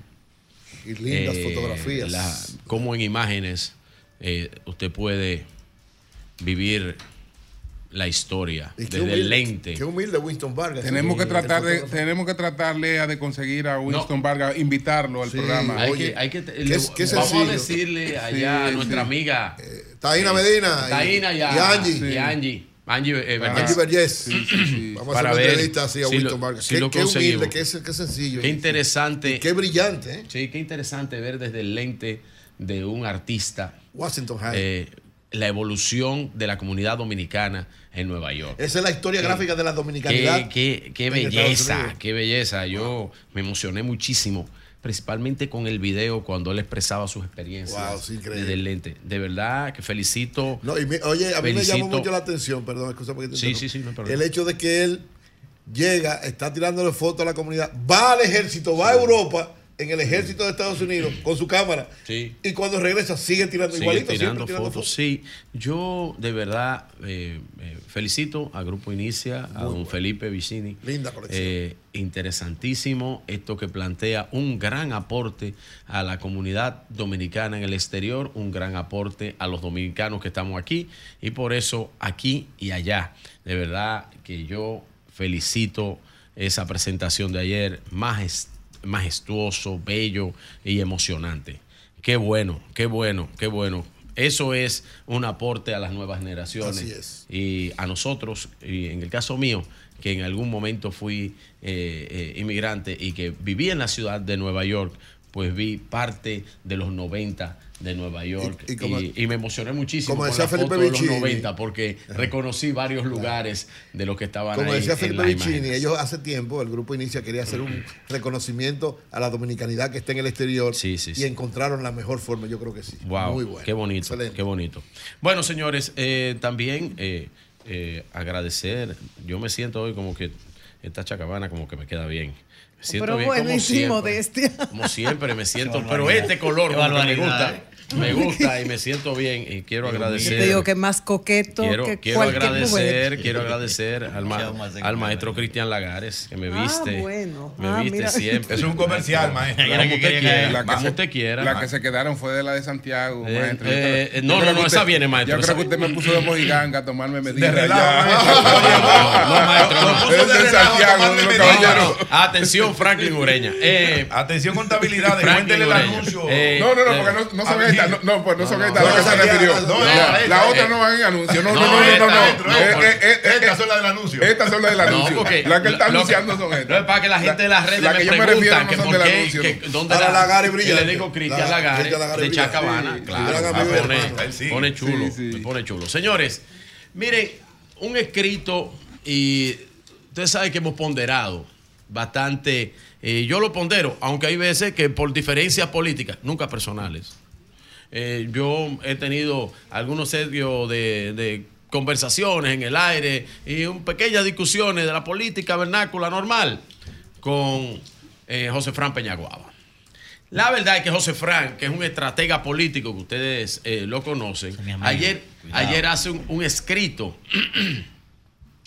en ese escrito de, de José Fran, que es un estratega, a, a favor de la FUPO, ¿eh? a favor de la Fuerza del Pueblo, porque él es partidario de Leonel Fernández. Eh, en ese escrito, leyendo entre líneas, entre líneas, denigra tanto al PLD José Fran, a su aliado.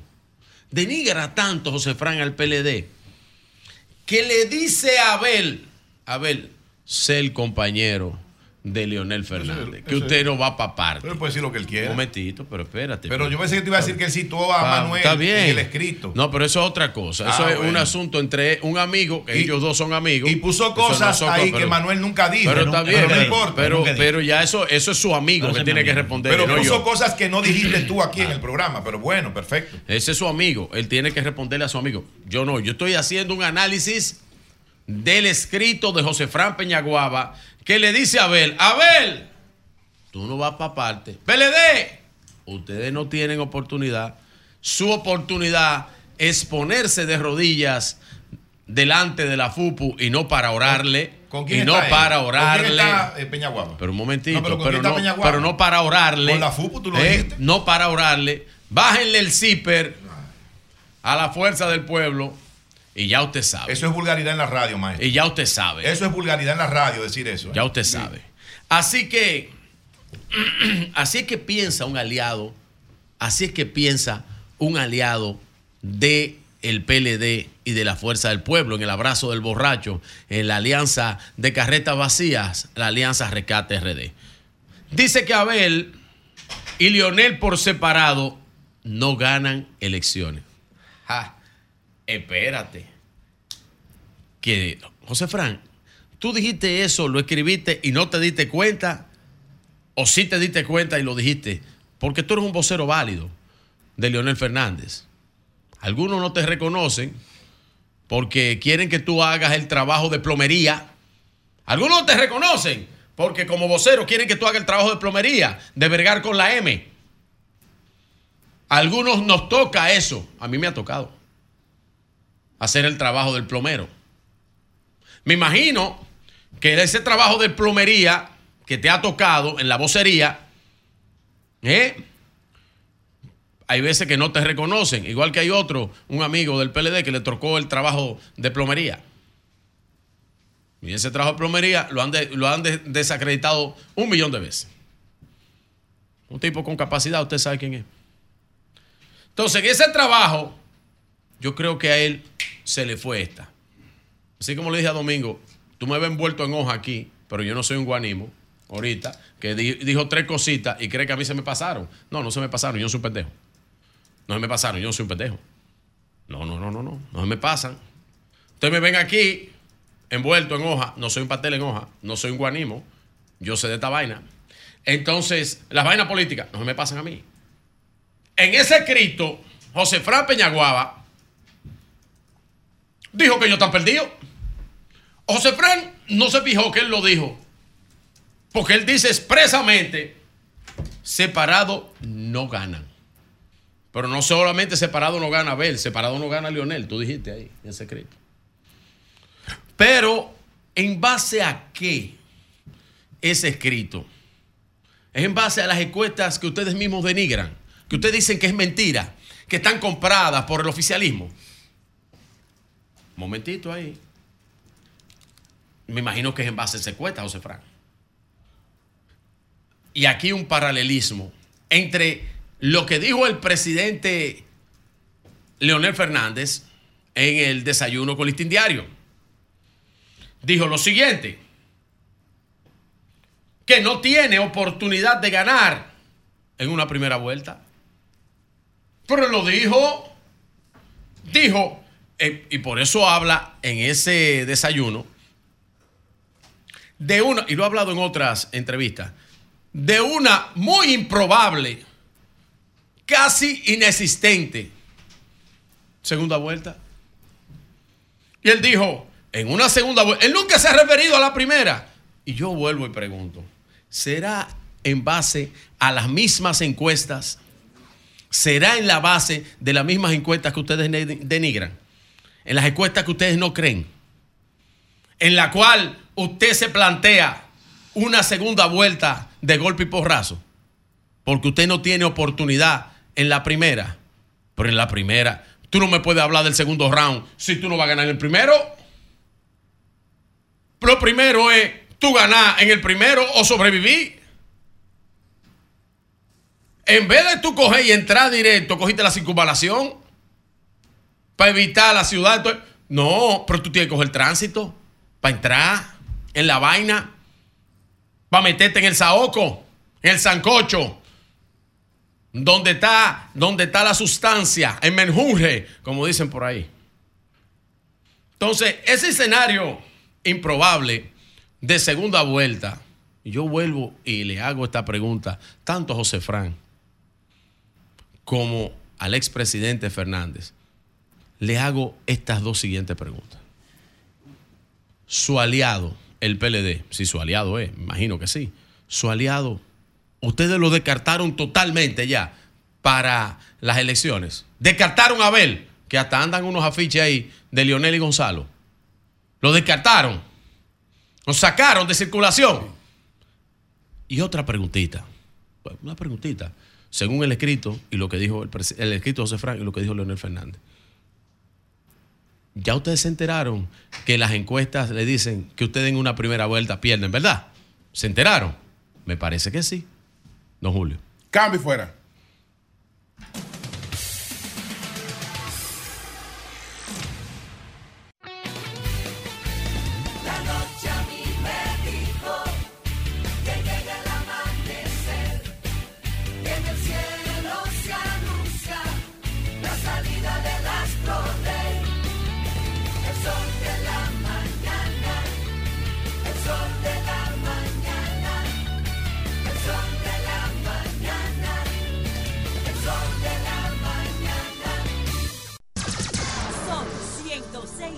100.5. Bueno, señores, con nosotros está Giovanni Aria, miembro del Comité Central del PLD. Él fue su secretario de Agricultura. Y básicamente queremos hablar con él sobre el tema este de la mosca del Mediterráneo. Eh, hasta ahora parece que es una situación eh, controlable eh, y que se están agotando todos los protocolos del lugar. ¿Qué piensa Giovanni? Buenos días, buenos días, este formidable equipo. Justamente esta mañana escuché a la colega eh, Rosa La Sala explicar sobre la situación del este y de la mosca del Mediterráneo. Y yo sentí gran preocupación porque así se manejó la llegada de la fiebre porcina al país, minimizando lo que podía pasar y hoy tenemos tres años de fiebre porcina sin resolver el problema, sin, hacer el protocolo y dependiendo de las importaciones de carne de, de otras latitudes. Esta es una situación muy delicada. Estamos hablando de una de las plagas que más se toma en cuenta y que le da la oportunidad, la potestad a cualquier país de prohibir el intercambio comercial con el país afectado. No es la primera vez que llega a la, a la República Dominicana, pero debo destacar el, el- el trabajo extraordinario y hoy la República Dominicana ocupa el primer lugar en el mundo en erradicar la mosca del Mediterráneo en el menor tiempo posible. Del 15 al 17 nunca ningún país lo hizo. ¿Qué tenemos en estos momentos? Y eso no nos favorece, esa experiencia Es previa. posible, es ante posible. esto. Quizás por eso no sea tan grave. Es posible. ¿Qué tenemos en este momento?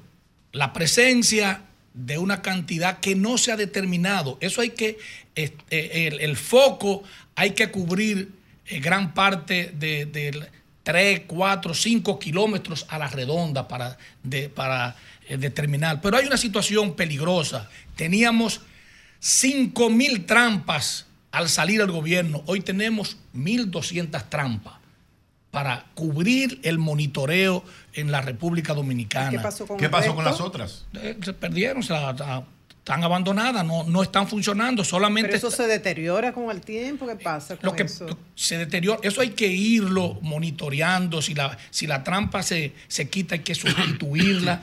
Pero eh, eh, el hecho de no tener ni el personal de vigilar las trampas y, y- y darle seguimiento, esa es la situación que tenemos en la República Dominicana en los Pero actuales ahora momentos. estamos confundidos porque ella habló de que habían mejorado lo que encontraron del gobierno anterior. Bueno, si ha mejorado lo que ha encontrado el gobierno anterior, yo le puedo decir con el personal humano, y vamos a los profesionales agropecuarios que tienen que ver directamente con el monitoreo a las trampas. Estamos hablando que eh, la mayoría de esos técnicos que adquirieron una especialidad y que si, si tuviéramos, le diéramos seguimiento, estos fueran los asesores para la región de cómo se controla, se combate la mosca del Mediterráneo en cualquier lugar del mundo. Esos técnicos están cancelados en el este y en otros lugares del país. Entonces no tenemos los profesionales para darle seguimiento y profesionales y otros eh, personal que se fueron adiestrando, que se fueron incorporando y que teníamos eh, eh, un equipo extraordinario. Por lo que a mí en lo particular me preocupa minimizar esta situación que puede afectar a la República Dominicana. La mosca del Mediterráneo, si llega a un lugar como México y tú evalúas, bueno, es en tal lugar, esto es un país grande. Cuando los países receptores ven la República Dominicana, 48 mil kilómetros cuadrados, está la mosca del Mediterráneo, lo ubican todo, o sea, ven como una provincia, una, una región de, de- de- de esos países grandes. Hay que, hay que hacer cosas ahora importantes para, para beneficio del país y voy a anunciar algunas cosas importantes. Adelante. La Secretaría de Asuntos Agropecuarios, en nombre de Adriano Sánchez Roa, está disponiendo los profesionales agropecuarios del Partido de la Liberación Dominicana a la disposición del monitoreo, del chequeo, para ver cómo eh, damos las informaciones precisas, cómo controlar. Hay varios métodos de controlar que ya es prácticamente una réplica. y eh, auxiliarnos de los organismos que tienen que ver como OIRSA, el mismo Norteamérica, que es, que es un, país que, que tiene que ver. Y yo quisiera hablar, porque ustedes, eh, edificar más que todo sobre la mosca del Mediterráneo. Me preguntaban en el camino y me llamaban por teléfono que se afecta al ser humano. Que, que- ¿Cuál es la situación con relación al ser humano? Esa es una avispa que pone su huevo en la fruta, que pone su huevo en los cultivos. Y entonces, al cabo de cierto tiempo... Pero no una mosca entonces, es más, está más cercana de una avispa. Sí, pa- parece una, es más parecida a una avispa, así como dice Julio. Y entonces, al cierto tiempo, eso se desarrolla y se incorpora. Tú exportas los productos hacia, hacia y entonces tú crees que tú llevas un mango bonito. Cuando parte el mango, usted encuentra, sabe lo que encuentran adentro. Esa, ese es el vector. Tiene un ¿Qué gusano, Tiene, el- tiene el gusano. Tiene, No afecta a Al la ser salud del ser humano. pero No. nadie quiere. Nadie quiere, fruta. nadie quiere, y por eso. eh, Giovanni, una pregunta. Sí. ¿Por qué usted tiene esa preocupación si usted mismo dice, nosotros tenemos el récord de haber erradicado la mosca del Mediterráneo más rápido que cualquier otro país? Y la dama, Rosa La Sala, nos dijo a nosotros, yo estoy aquí hace 18 años. Y aparte de eso, ella agregó, usted que hablaba de los asesores, todo el que ha pasado por aquí hoy es asesor mío, todo lo que han estado... O sea, no es una Direct- persona que tiene la expertise. Que- directores, directores. Sí, sí. O sea, no Pero es una él persona. habla de los técnicos, Yo sí, sí, profesionales yo- preparados pero- para eso. Pero le pregunto, porque ella tiene la expertise. Y si tiene la expertise, me imagino que debe tener técnico también yo, que la asiste. yo debo decir que ella tiene, eh, tiene conocimiento, es una gran persona, admiro, trabajé con ella. Ella, haber llegado ella a la institución, al, al departamento de sanidad, tuvimos nosotros que ver para que ella llegara ahí. Y, y es una gran profesional, sin embargo, quiero no minimizar la situación de la presencia de la mosca del Mediterráneo, sino actuar con celeridad, con precaución, tomar en cuenta el protocolo, que reitero, no se tomó ni se ha tomado en, otro, en, otras, eh, en, otro, en otras enfermedades y plagas.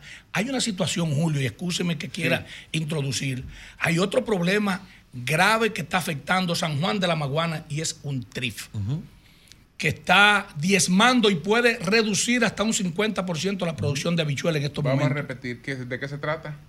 El trif es un, un insecto que... Trif. trif. Hemos manejado el tris palmi en los eh, pimientos, eh, tiene que ver con los invernaderos. Hay un tris eh, muy virulento, el tris franquiniela, que también ya hay un proceso de... Pero este es nuevo. Este es nuevo, que acaba de llegar a San Juan y que estamos haciendo experimentos para ver cómo bajamos población y vemos cómo reducimos los daños. Tenemos dificultad con técnicos igual otra vez.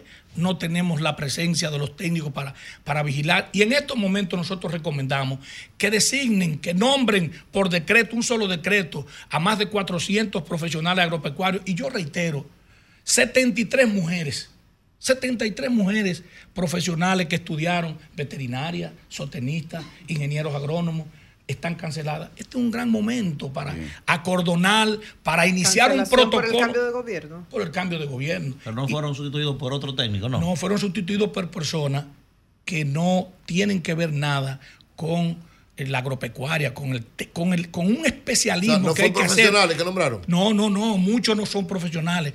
Un profesionalismo que hay que eh, tener en los puertos y aeropuertos. Yo trabajé en, aeropu- en aeropuertos. Eso es un, eso nadie nunca lo tocaba. Porque es la garantía del país de evitar que entren enfermedades y plagas. Están trabajando con 40% de los profesionales que deben trabajar en cada turno. Y por eso tenemos grandes Bien. dificultades en la República Dominicana. Bueno, pues muchas gracias, muchas gracias a Giovanni Arias, muchas gracias. Gracias, hermano. Buenos días, Eury, adelante. Gracias al Dios Todopoderoso. Jesús, mi Señor, Salvador y Guía. Como siempre, inicio con la palabra de Dios, Salmo 46.1. Dios es nuestro refugio y fortaleza, nuestro pronto auxilio en las tribulaciones. Amén. Siempre es la fortaleza para salir adelante. Miren, quiero iniciar felicitando a un gran amigo y hermano. Sí, no, no, Manuel, Manuel está claro. A un gran amigo y hermano, hoy es el 16 aniversario de almomento.net. Nuestro Ah, sí, amigo Saúl sí, Pimentel. sí, Saúl. Un- bueno. Bueno, es una- uno de los periódicos que trazó la pauta de lo que es el noticiero, los, los periódicos digitales. Muy bueno. Y excelente. Así que nuestra felicitación Saúl. a Saúl, a José, su hermano, y que siga desarrollando tanto éxito como hasta ahora. Miren, Muchos años, ¿cuántos años? 16 años. Wow. 16. Wow. No, no, mira, brillante. primero, y un primero. trabajo de lo más actualizado, de los periódicos digitales más actualizados, Sí, sí, sí. que más cabida da, tiene una gran cantidad de colaboradores. Bueno, tanto Julio como yo somos colaboradores, nos publican los artículos y qué bien, gracias a Saúl y a Y uno trabaja con Saúl y con su hijo, Paul. Y, y Paul, claro, también es Que eso nos pasa a los de la generación nuestra, ¿no? Que nos toca trabajar con los hijos de los amigos. Así es. Miren, en el día de ayer hubo dos importantes actividades. Eh, ya tanto Julio como Virgilio hablaron de la actividad que hizo el grupo Inicia con el libro de fotos de aquí y de allá, de Winston Vargas, que refleja una historia de la dominicanidad. O sea, es Washington High, el territorio de Joan Washington tiene High. una foto de eso que yo tiré. No, yo le mandé, yo le mandé, yo le mandé. Sí, tú tiraste Joan varias. tiene toda la foto. Eh, yo- Sí. Yo le mandé de la actividad de ayer, que realmente fue una actividad absolutamente impactante. A todos los que estábamos ahí, bueno, es un reforzamiento de la dominicanidad. lo Mira, decía- mira esa foto, mira qué decía- bonita imagen, mira. No, bellísima, Qué bellísima. bello. No, no, eso Lo decía eh, fenomenal. don Felipe Vicini, hablaba muy claro de que es un homenaje, reconocimiento a la dominicanidad, sobre todo la esta que vive en el exterior y en el caso específico de Nueva York, y el discurso de eh, Joel Santos, el ministro eh, de la presidencia, hizo una evaluación de lo que representa la dominicanidad y sobre todo la comunidad del exterior brillante. Así es que felicito al grupo Vichy y al, al grupo Inicia, a todos los que tienen que ver con esta actividad y sobre todo a Winston Vargas que me, me llamó mucho la atención su sencillez, su, su don de persona, el hecho de su historia desde jovencito con una cámara en la mano que dice que él, él dijo, señores, el que me veía sin una cámara en la mano decía, no, no, ese no es Winston. O sea, él andaba para arriba y para abajo, hasta dormía con la Formaba cámara. parte Sí, de él. eso es. Incluso Joel Santos dice en un momento, señores, es tanto la cámara de, de, de que él estaba ahora mismo filmando todo. Él estaba con su cámara filmando la actividad. Increíble, de verdad. Y esa sencillez que se le ve. Ojalá podamos conseguir una entrevista con él, así como dijeron eh, Julio y Virgilio. Así es que nuestra felicitación al Grupo Inicia, que siga con esta colección. Ya van, este es el número 12, la publicación número 12. Y en todas siempre hay un aporte a la dominicanidad, a la historia del país, a los valores que tiene la República Dominicana. La otra actividad importante fue la, celebración del, décimo, del ani- aniversario del Día Nacional de Gilbert. 10 de enero, por la ley 162-19, es el Día Nacional de Gilbert y el Senado de la República hizo un reconocimiento, nosotros lo habíamos anunciado varias veces y ayer incluso salimos un poquito antes del programa porque tuvimos las palabras centrales en esa actividad. Fue una actividad sumamente eh, emotiva, de una gran trascendencia. Eh, el presidente del Senado dijo que precisamente lo asumía por lo que representaba Gregorio Urbano Gilbert. Ahí se hizo algo que hace tiempo estaba pendiente, que no habíamos podido terminar de organizarlo, que era que a la familia se le entregara un reconocimiento del Senado y la ley, la copia de la ley, que lógicamente es lo que se hace cuando a uno de los dominicanos se designa héroe nacional. Eso se hizo. El presidente del Senado, Ricardo de los Santos, además de que recibió a la familia en su despacho, estuvimos junto con él en el despacho, le hizo un recorrido por todo el hemiciclo, luego en la actividad le hizo entrega tanto del reconocimiento como de la copia de la ley. Juan Pablo Uribe aprovechó también, hizo unas palabras, fue la actividad principal de la Comisión Nacional de Espectáculos, de la Comisión eh, Presidencial de Efemérides Patria del día de ayer y alrededor de 17 senadores eh, estuvieron presentes. Una parte estuvo al principio, luego otra parte llegó y la familia estuvo sumamente agradecida. Manuel Gilbert habló en representación de la familia.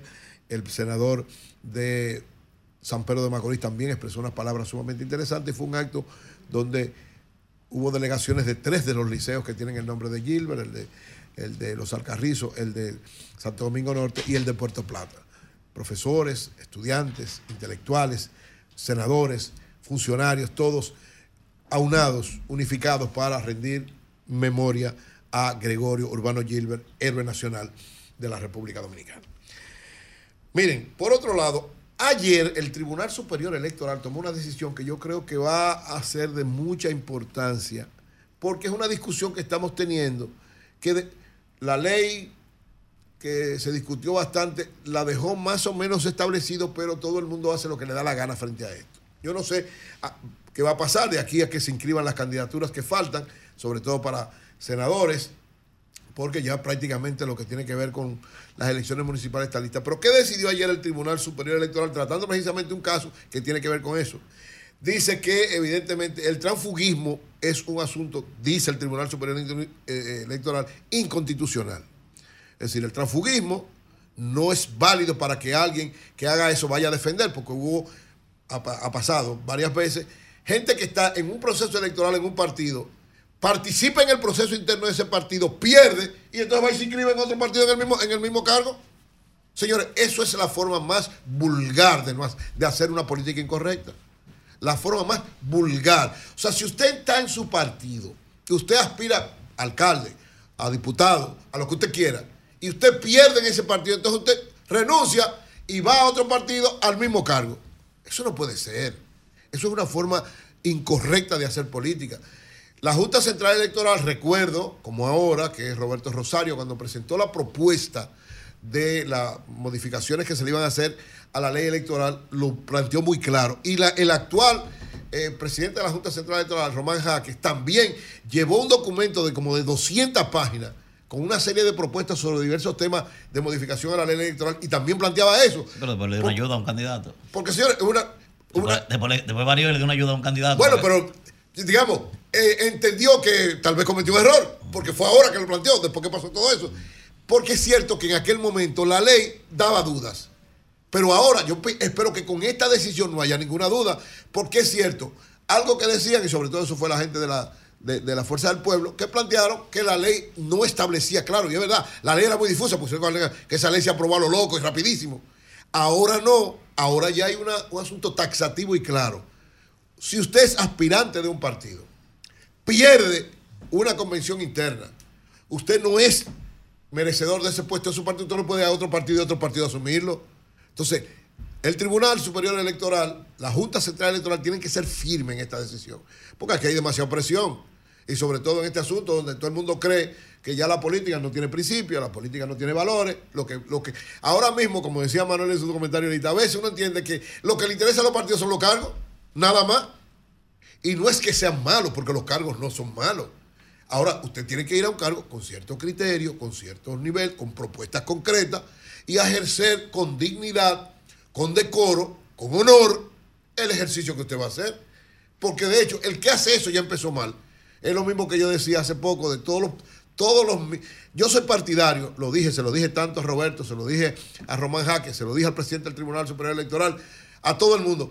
Señores, hay que establecer que el cargo es del partido, no de la persona. No que eso viola la constitución, que eso viola los derechos, que eso viola. Bueno, oye, señores, lo lógico es. La, o sea, la integridad de una persona implica, si usted es elegido en un cargo por un partido, que la foto que aparece en la boleta es la de la persona, es la del candidato. No, y es preferencial. Y entonces, Sí, pero lo que yo digo es- eso está, eso está claramente definido en la No, Constitución. yo, por eso es lo que yo digo. Yo soy partidario de que los cargos sean de los partidos. Usted hace un compromiso con su partido. Usted salió de ese cargo, ya usted es miembro de ese partido. Bueno, pues aspire en otro o, o independiente. Pero usted no puede. Para mí, eso es un. Si usted está en un partido, pelea con un partido y se le lleva el cargo, usted está haciendo un robo. O sea, el transfugismo es un robo. Es una acción incorrecta, desleal.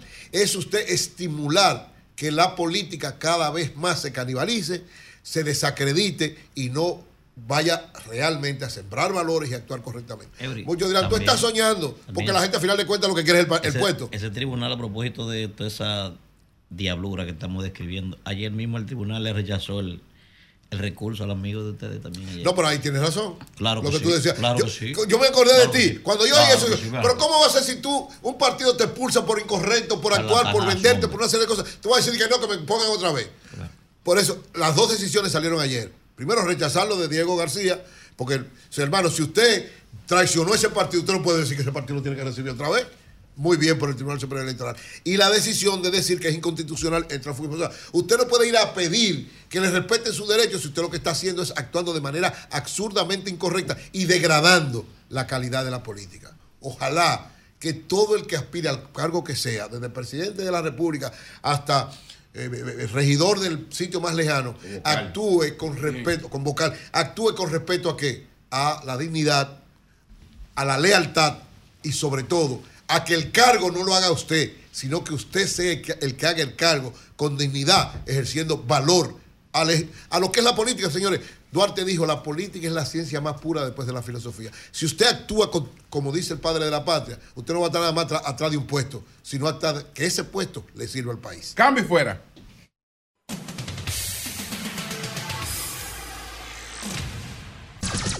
Son 106.5.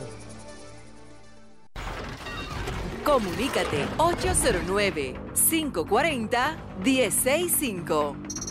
1-833-610-1065 desde los Estados Unidos.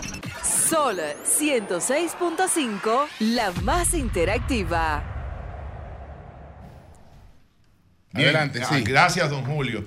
Tenemos una imagen que yo le envié a Joan para que por favor la coloque en pantalla. Eso es en la calle Huechío, esquina Gustavo Mejía Ricard, en el ensanche Quisqueya, donde se va a realizar mi firma por el drenaje. Eso estaba lleno de basura.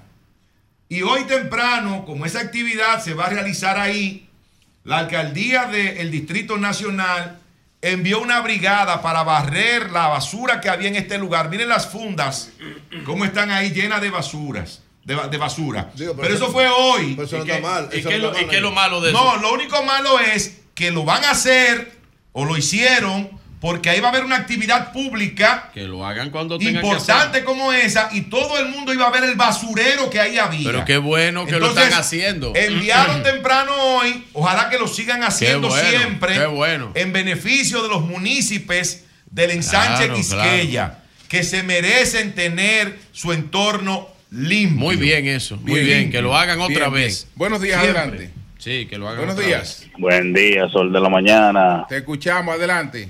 Le habla Antonio Félix. ¿Cómo está Julio Martínez? Bien, bien, adelante. Mira, sabes que yo te iba a comentar. ¿Sabes esa inversión que ha hecho el, el, el ministro de Agricultura en facilitarle 50 millones de pesos a los agricultores para que lo inviertan en el arroz? Eso ha sido un paso excelente por parte de ese ministro. Bien, y eso hay que reconocerlo y agradecerlo. Ah, pues gracias, gracias.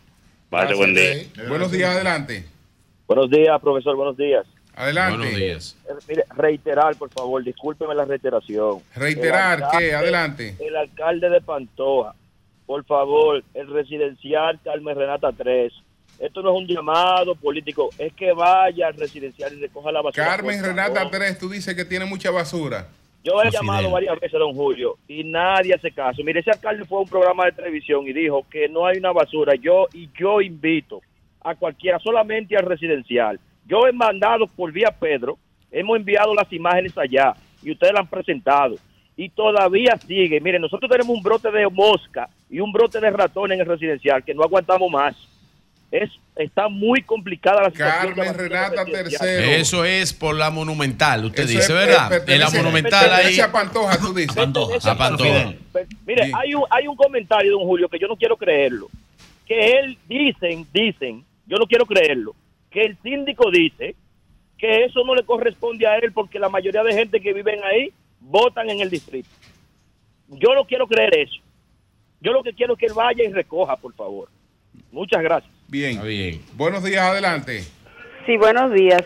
Sí. Yo soy una preocupada como María Elena por los feminicidios. Yo lo que creo es que hay que cambiar el discurso porque el machismo para mí es la causa principal de los feminicidios. Cuando yo digo que el discurso de, de este pastor, en vez de decir que el padre es el jefe de la o la cabeza de la familia, debería decir los padres son la cabeza de la familia. ¿De porque quién cuando- hablamos? ¿De quién hablamos? Ezequiel Molina. De Ezequiel Molina. Ah, ok. Ezequiel Es- Molina, eh, padre o hijo. Padre. Padre. Exacto, porque yo creo que el hombre dominicano cuando oye el padre es la cabeza de la familia, lo que Sí, pero interpreta es ustedes se dirigen siempre a personas y a liderazgo donde no se están expresando los feminicidios, porque si él fuera el responsable de eso y él te reúne la más grande congregación de masa que hay en la República Dominicana, entre esa gente se estuviera produciendo feminicidio, entre la gente que lo sigue a él. Y entre la gente que lo sigue a él no se produce feminicidio. Por lo tanto, el discurso de él Está muy claro. no, no, no, no, no tiene ningún impacto en eso. Además, cuando se habla de nosotros decimos siempre, en, en términos de, de la iglesia, cuando decimos que el hombre es cabeza de la familia, es como Jesús es, es cabeza de la iglesia. Es decir, que se entrega por ella de tal manera que ambos conducen y los dos uno preocupado por el otro sin maltratarlo. O sea, está claro cuando se hace ese planteamiento. Buenos días, adelante. Buenos días.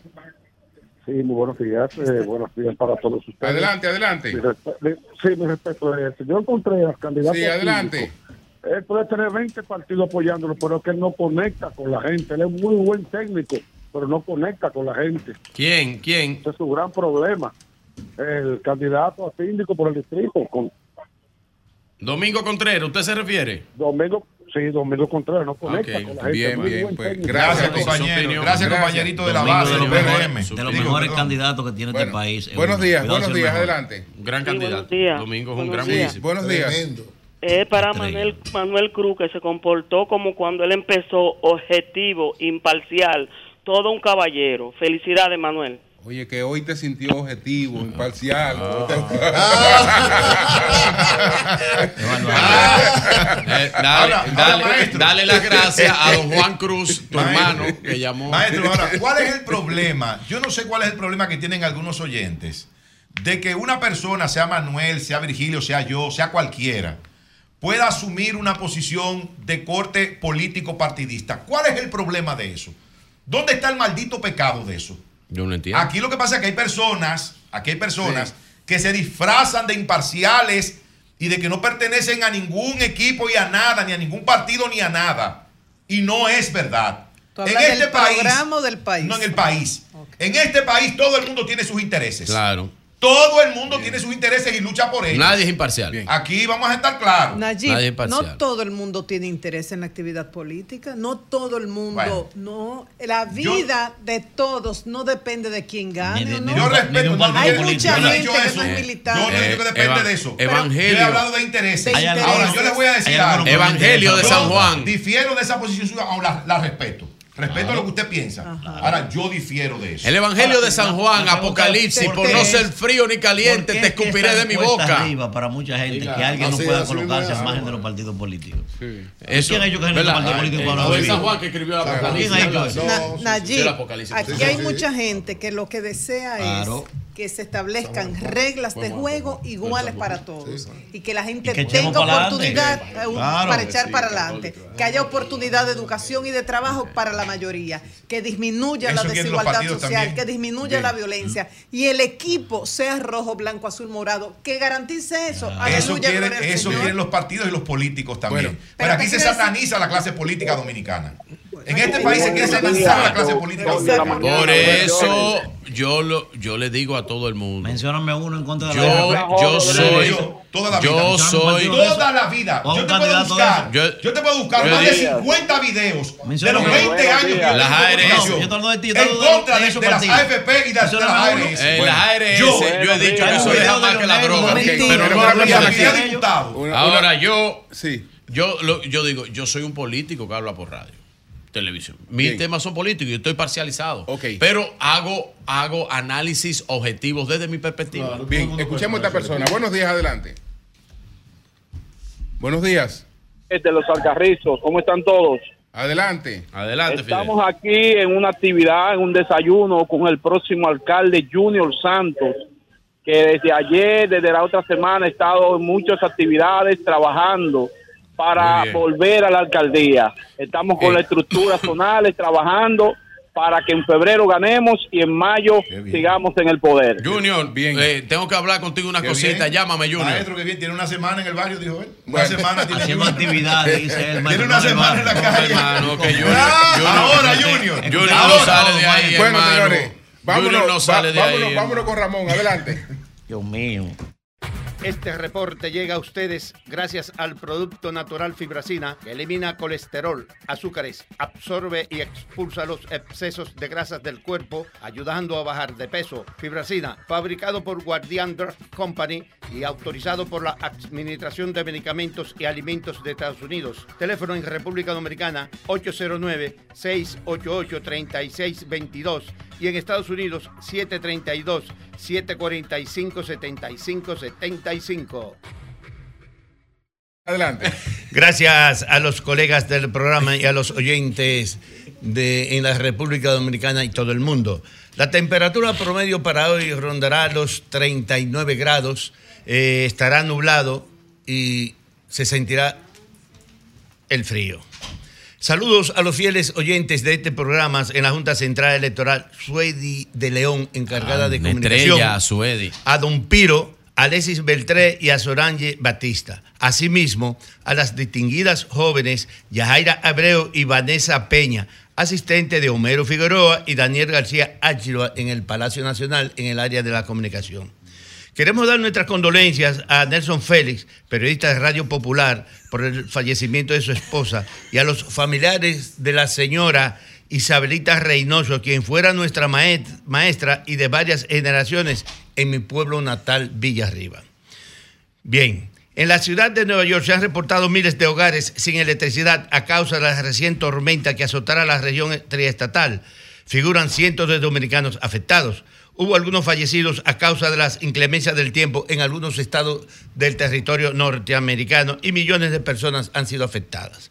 Pero lo grande del caso es que para este próximo fin de semana se espera una segunda tormenta invernal más intensa que la anterior. Agua, fuertes lluvias y vientos con posibles nieves, además el frío, informó el Servicio Nacional de Meteorología.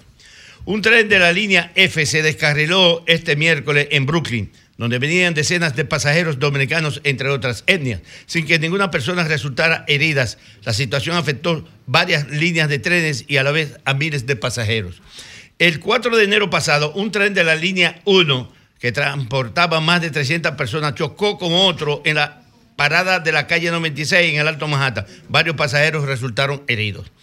Asimismo, en el 2003 la industria turística en New York City continuó impulsando la economía estatal y urbana, generando un impacto económico de 74 mil millones de dólares, con más de 48 mil provenientes de gastos directos. Esta actividad respaldó más de 380 mil empleos en los sectores de ocio y hostelería, representando aproximadamente el 9% de la fuerza laboral de la ciudad y beneficio de numerosas pequeñas y medianas empresas en los cinco condados, entre ellas varias propiedades de dominicanos.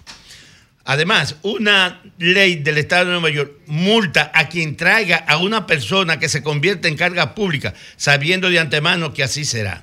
A final de año, eh, a final del año pasado, el alcalde Eric Adam firmó una orden ejecutiva que obliga a las compañías de buses a notificar a esta ciudad con 32 horas de antelación sobre las llegadas de indocumentados. También obliga a los conductores de estos buses a dejar los inmigrantes entre 8 y 30 de la mañana y el mediodía, solo entre semana. Existe la semana de confiscar los autobuses. Ahora, cuando traen los inmigrantes, lo que hace es que lo dejan en el estado de Nueva Jersey, en parada inmediata del tren, de ellos abordan el tren y entonces llegan a Nueva York. Por último, policiales. ¡Pipán! Con un solo balazo en el pecho fue encontrado muerto un hombre de aspectos hispanos frente al 619 West de la calle 135 en Alto Manhattan. La policía investiga el caso. Nos quedamos en el estudio. Cambio fuera. Comunícate 809-540-1065. 1-833-610-1065 desde los Estados Unidos. Sol 106.5, la más interactiva.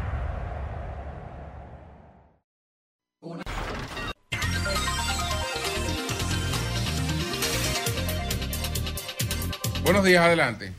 Buenos días, hermano Julio Martínez Pozo, al equipo del Sol de la Mañana. Buenos días para Antonio Espallá, ese gran empresario que ha abierto la puerta de la ventana y, de la democracia a todas y a todos eh, los ciudadanos de este país, del gobierno y de la oposición.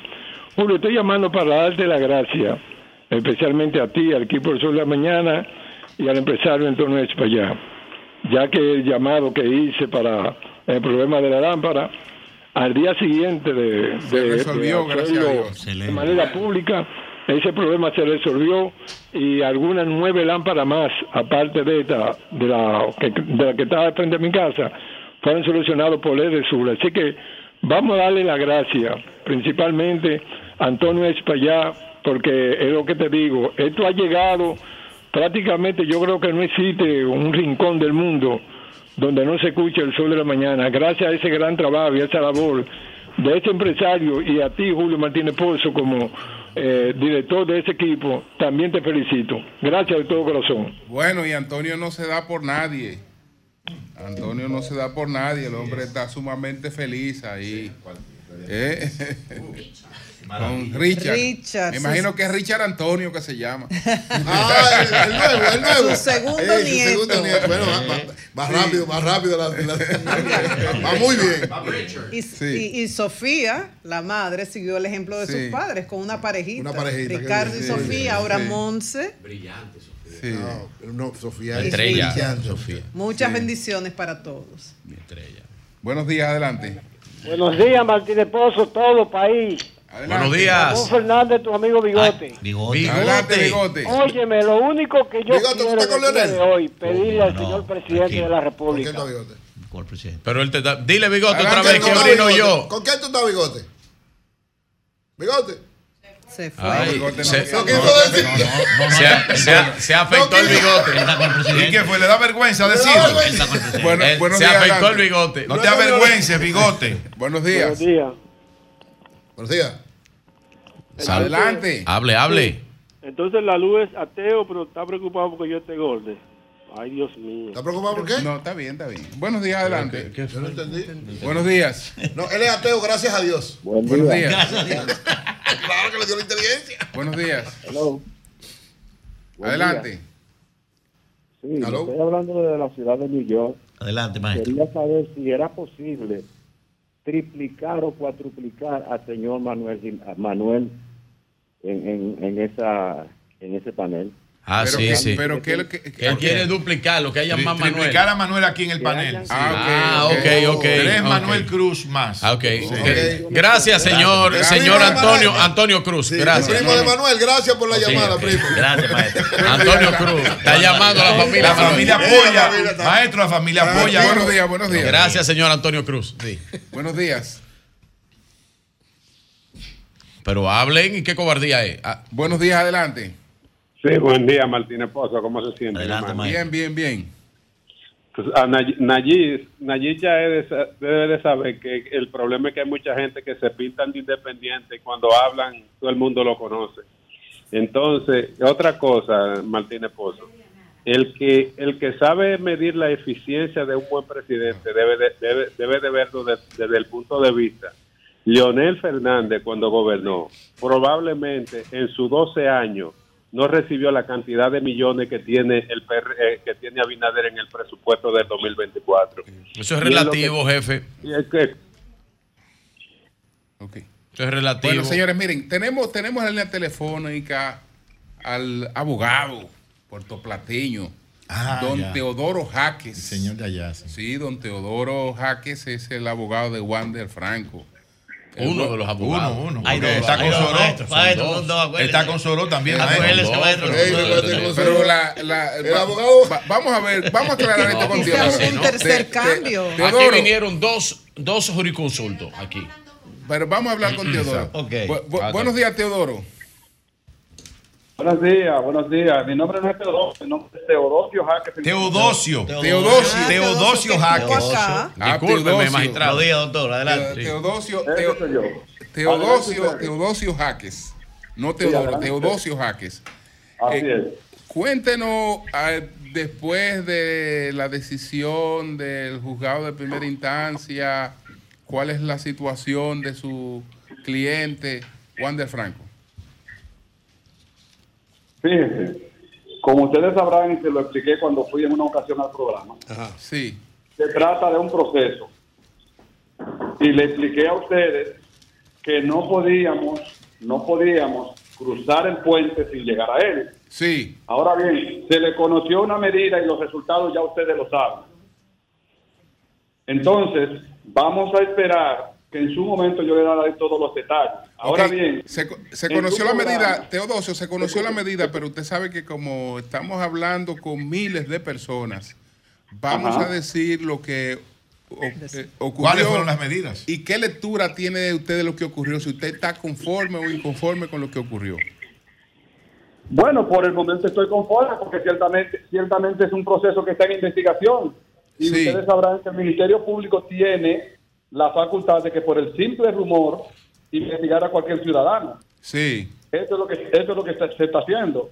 En el caso de Wander, le impusieron una garantía económica que eso es una, una- un, no es un extraño para nadie, eso es en toda parte del mundo, para Sí. sujetarlo al proceso de investigación que se le está haciendo.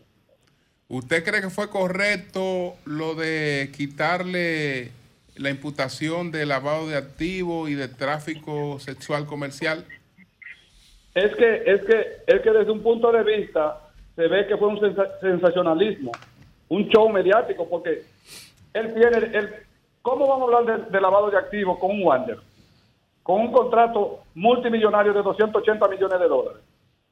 Doctor. Y en el caso, Y en el caso- aunque usted es, aunque no es abogado de la madre, de la víctima, pero como el caso está relacionado, y en el caso de la madre, que sí la acusan de explotación sexual comercial y de lavado de activos, procede. No, es, es que, es que, es que ya eso no son, eh, diríamos, como decían en mi casa, ya eso no son yaguas de mi paquete, porque yo no soy el abogado de ella. Doctor. Ahora, ya un juez tomó una decisión en lo que se, en lo que respecta a Wander. Doctor, eh, excúseme, eh, Teodosio, ¿y no Dígame. está asociado un caso del otro? Es decir, la suerte de ella, en cierta medida, no acompaña también la suerte de su, de su cliente, porque si ella fuera condenada, es porque existió un ilícito. Si existió el ilícito, automáticamente eso lo arrastra a él.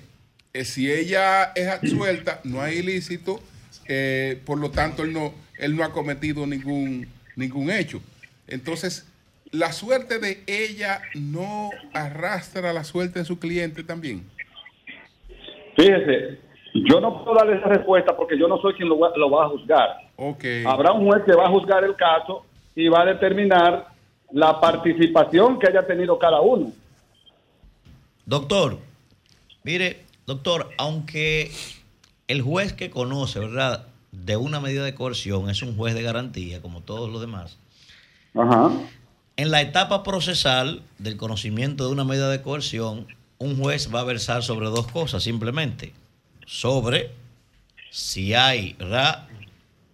Algún hecho que se le pueda vincular a la persona que se le está presentando. Y si eso es cierto, entonces versar sobre una posible, sobre un peligro de fuga, ¿verdad? So- esos dos elementos, fundamentalmente. ¿Usted había visto otros casos en el que un juez en esta etapa procesal se refiera a temas que son propios quizás de una etapa de una etapa preliminar o de una sustanciación de un juicio de fondo? ¿Usted había visto eso, doctor? Sí, adelante, doctor Teodosio Jaques. Óigame, es que ustedes están, ustedes están dando la respuesta que yo les, le acabo de decir. En la medida de coerción no se busca culpabilidad de Exacto. ningún ciudadano. Sí, sí yo me refiero, yo me refiero a la valoración, maestro. Yo, estamos claros Pero que la no. Estamos, valoración la dará un juez. Entonces yo le acabo de decir a usted ahora, en el programa anterior, que no podemos cruzar el puente sin llegar a él. Pero, Entonces vamos a esperar. pero de eso que estamos hablando, pero lo, que él le refiere es que aparentemente el juez eh, y, eh, produjo motivaciones que van más allá de lo que él estaba tratando. Una pregunta, Bueno, pero que ya, esa- ya, es- ya esas no son cosas que me competen a mí como abogado. Ok. Nosotros, en caso que no estuviésemos conformes con la decisión Sí. que él emitió, pues nosotros tenemos los recursos. Señor Teodosio, Teodosio Jaques, Jaques, Encarnación. Encarnación. Eh, quería preguntarle, eh, ¿usted está al frente de la defensa de Wander Franco? ¿Usted ¿Ya no tiene eh, otros abogados? O, o todavía está el señor Consoró con usted como parte de la defensa? ¿Cuántos son los abogados y cuáles son? Bueno, yo solo sé que estoy, porque a mí me apoderaron mediante un poder por escrito. Sí. Ellos como, como familia de Wander, sus padres o, o demás familiares pueden poner o contratar los servicios de abogados que ellos quieran. Pero por ahora, aquí en Puerto Plata solo estoy yo.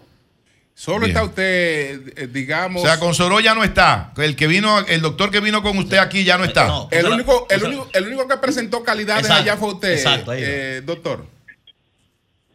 Así es, pero no puedo decirle si consoró está o no está, porque ya son cosas. Doctor, como abogado, como, como abogado de Franco, ¿usted ha tenido comunicación reciente con alguien de las grandes ligas?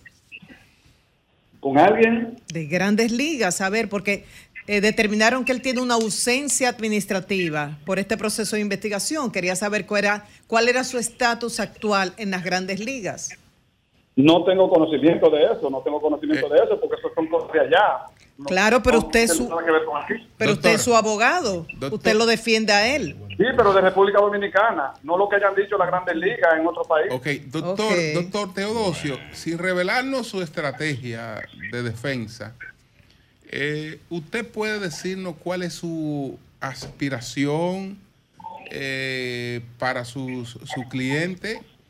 Eh, ¿Y qué tipo de defensa usted eje- ejerce en este caso?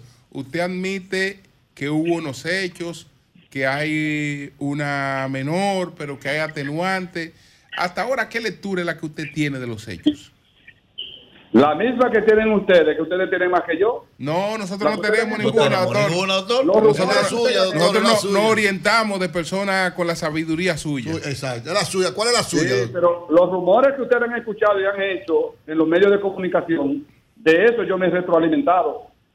Ahora, sí, yo quiero, yo quiero aclarar otra cosa. Ok. Yo quiero aclarar otra cosa a ustedes en el programa. Sí. Que se han aparecido unos grandes juristas a opinar y decir cosas sin saber que además yo le dije a ustedes que los medios de comunicación, las redes, más temprano que tarde, tendrán que darle un límite, ponerle un límite. Porque toda persona puede ir a los medios y divulgar, difamar, y hacer todo lo que quieran con una persona. Y ahí se mencionó, me voy a reservar el nombre, pero al que le, al que le sirva el sombrero que se lo ponga. Ahí se mencionó a la licenciada Luisa Marmolejos, que es la encargada de la unidad de violencia de género de Puerto Plata. Sí. Entonces, es muy probable que Luisa Marmolejos, lo único que tiene, lo único que tiene, un nombre aquí en Puerto Plata. Y reto a cualquiera que diga que la haya visto envuelta en un asunto de corrupción. Y, Entonces, y- y alguien la mencionó vinculándola a, corrupción. A actos de corrupción. En su programa, en su programa. En, el nuestro. Se difundieron. se difu- no, no estoy diciendo que directamente dijeron asuntos de corrupción, pero sí hablaron muy mal de esa magistrada, que lo único que ha hecho es dedicar casi toda su vida- Pero, pero no hemos, no hemos- no hemos escuchado eso, doctor. Aquí. confusión, yo creo, doctor. Usted, usted puede estar confuso, porque aquí no se ha hablado mal de la, de la licenciada Marmolejo, porque ni siquiera la conocemos. bueno, yo puedo decirle eso. Sobre lo que ustedes me estaban preguntando, de qué, qué yo podría evaluar, la, la- si, o admito si él cometió hecho o no lo cometió. Eso jamás, eso jamás. No digo que lo cometió ni que no lo cometió porque es un asunto que no me compete a mí investigarlo, sino el, el organismo correspondiente. Doctor, al- alguna gente se pregunta, doctor, y ahí, ahí si usted puede ayudarnos, usted está medio esquivo en la respuesta, pero ahí si usted puede ayudarnos. No, y lo noto A- como animal versado. alguna gente pregunta, eh, ¿por qué se le escogió a usted? ¿Se parte de la experiencia suya, de los conocimientos, de la influencia que tiene eh, en distintas esferas? Eh, ¿Usted no conocía, no conocía esta familia? ¿Usted conocía a Wander? ¿Cómo, cómo llegan a usted? Eh, es la pregunta. Fíjese una cosa, yo soy abogado de los tribunales de la República, no de Puerto Plata, de los tribunales de la República. Y tengo clientes en la región, en el sur profundo, en el este, en el nordeste y aquí en el norte, en toda parte del país. Ahora le quiero decir, como se trata de un caso muy sonoro y quizás el licenciado Teodosio Jaques no tiene una oficina de alta gama, de alta cumbre, yo quiero decirle eso a usted y que le conste. En los municipios y en los campos hay clínicas rurales. En las provincias hay hospitales y también clínicas y centros médicos de alta curnia.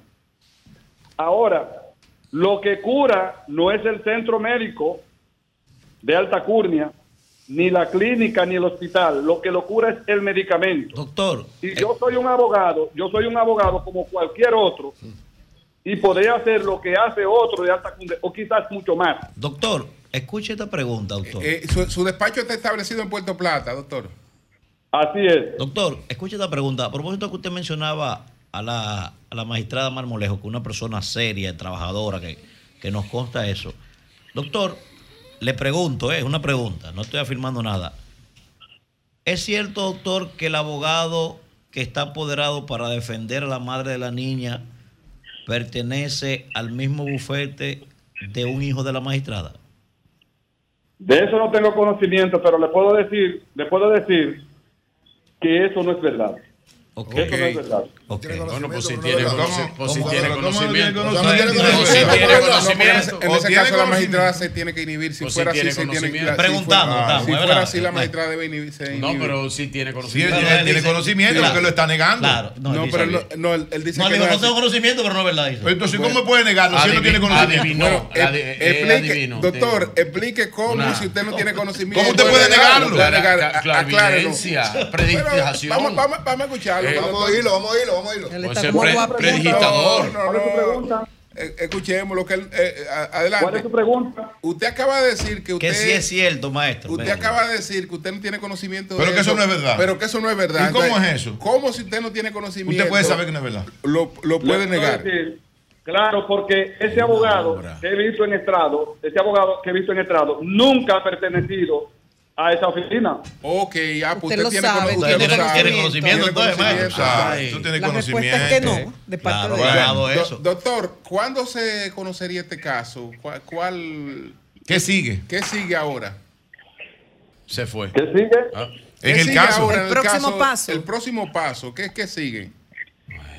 Pero, óigame, usted sabe muy bien que le dije anteriormente, y te lo vuelvo a repetir, eso es un proceso que no lo determino yo, Ok. sino el Ministerio Público que está haciendo su investigación y cuando ellos entiendan que haya culminado el plazo de su investigación, ellos podrán presentar eh, eh, la acusación formalmente o así por el estilo, pero yo no le puedo decir Ellos, cuándo. ellos Mire, tienen tres meses, doctor, ¿verdad? Hasta sí, abril, doctor. para culminar con la investigación, Doctor. doctor. Según el artículo 150 del Doctor, Código Tres meses. Hay casos de otros investigados, hay casos de otros investigados, incluso con algún tipo de coerción, que no han tenido dificultad para salir del país, porque el hecho de que usted tenga un impedimento de salida no quiere decir que usted no pueda salir. Claro. Lo que quiere decir que usted solo puede salir con permiso Autorizado de por la autoridad correspondiente. En, en- en este caso, en este caso, doctor, eh, hay la posibilidad de que en algún momento ustedes busquen eh, algún permiso para que su cliente eh, pudiera eh, hacer contacto directo con su organización. Pero es que no tiene que eh, buscar ningún permiso para, para hacer lo que quiera hacer porque no tiene impedimento de salida. Ah, no tiene impedimento de No, salida. tiene impedimento de No, para que salida. no me pusieran garantía Ah, no, no, tiene garantía económica. Ok, Ah, no, está bien. ok, ok.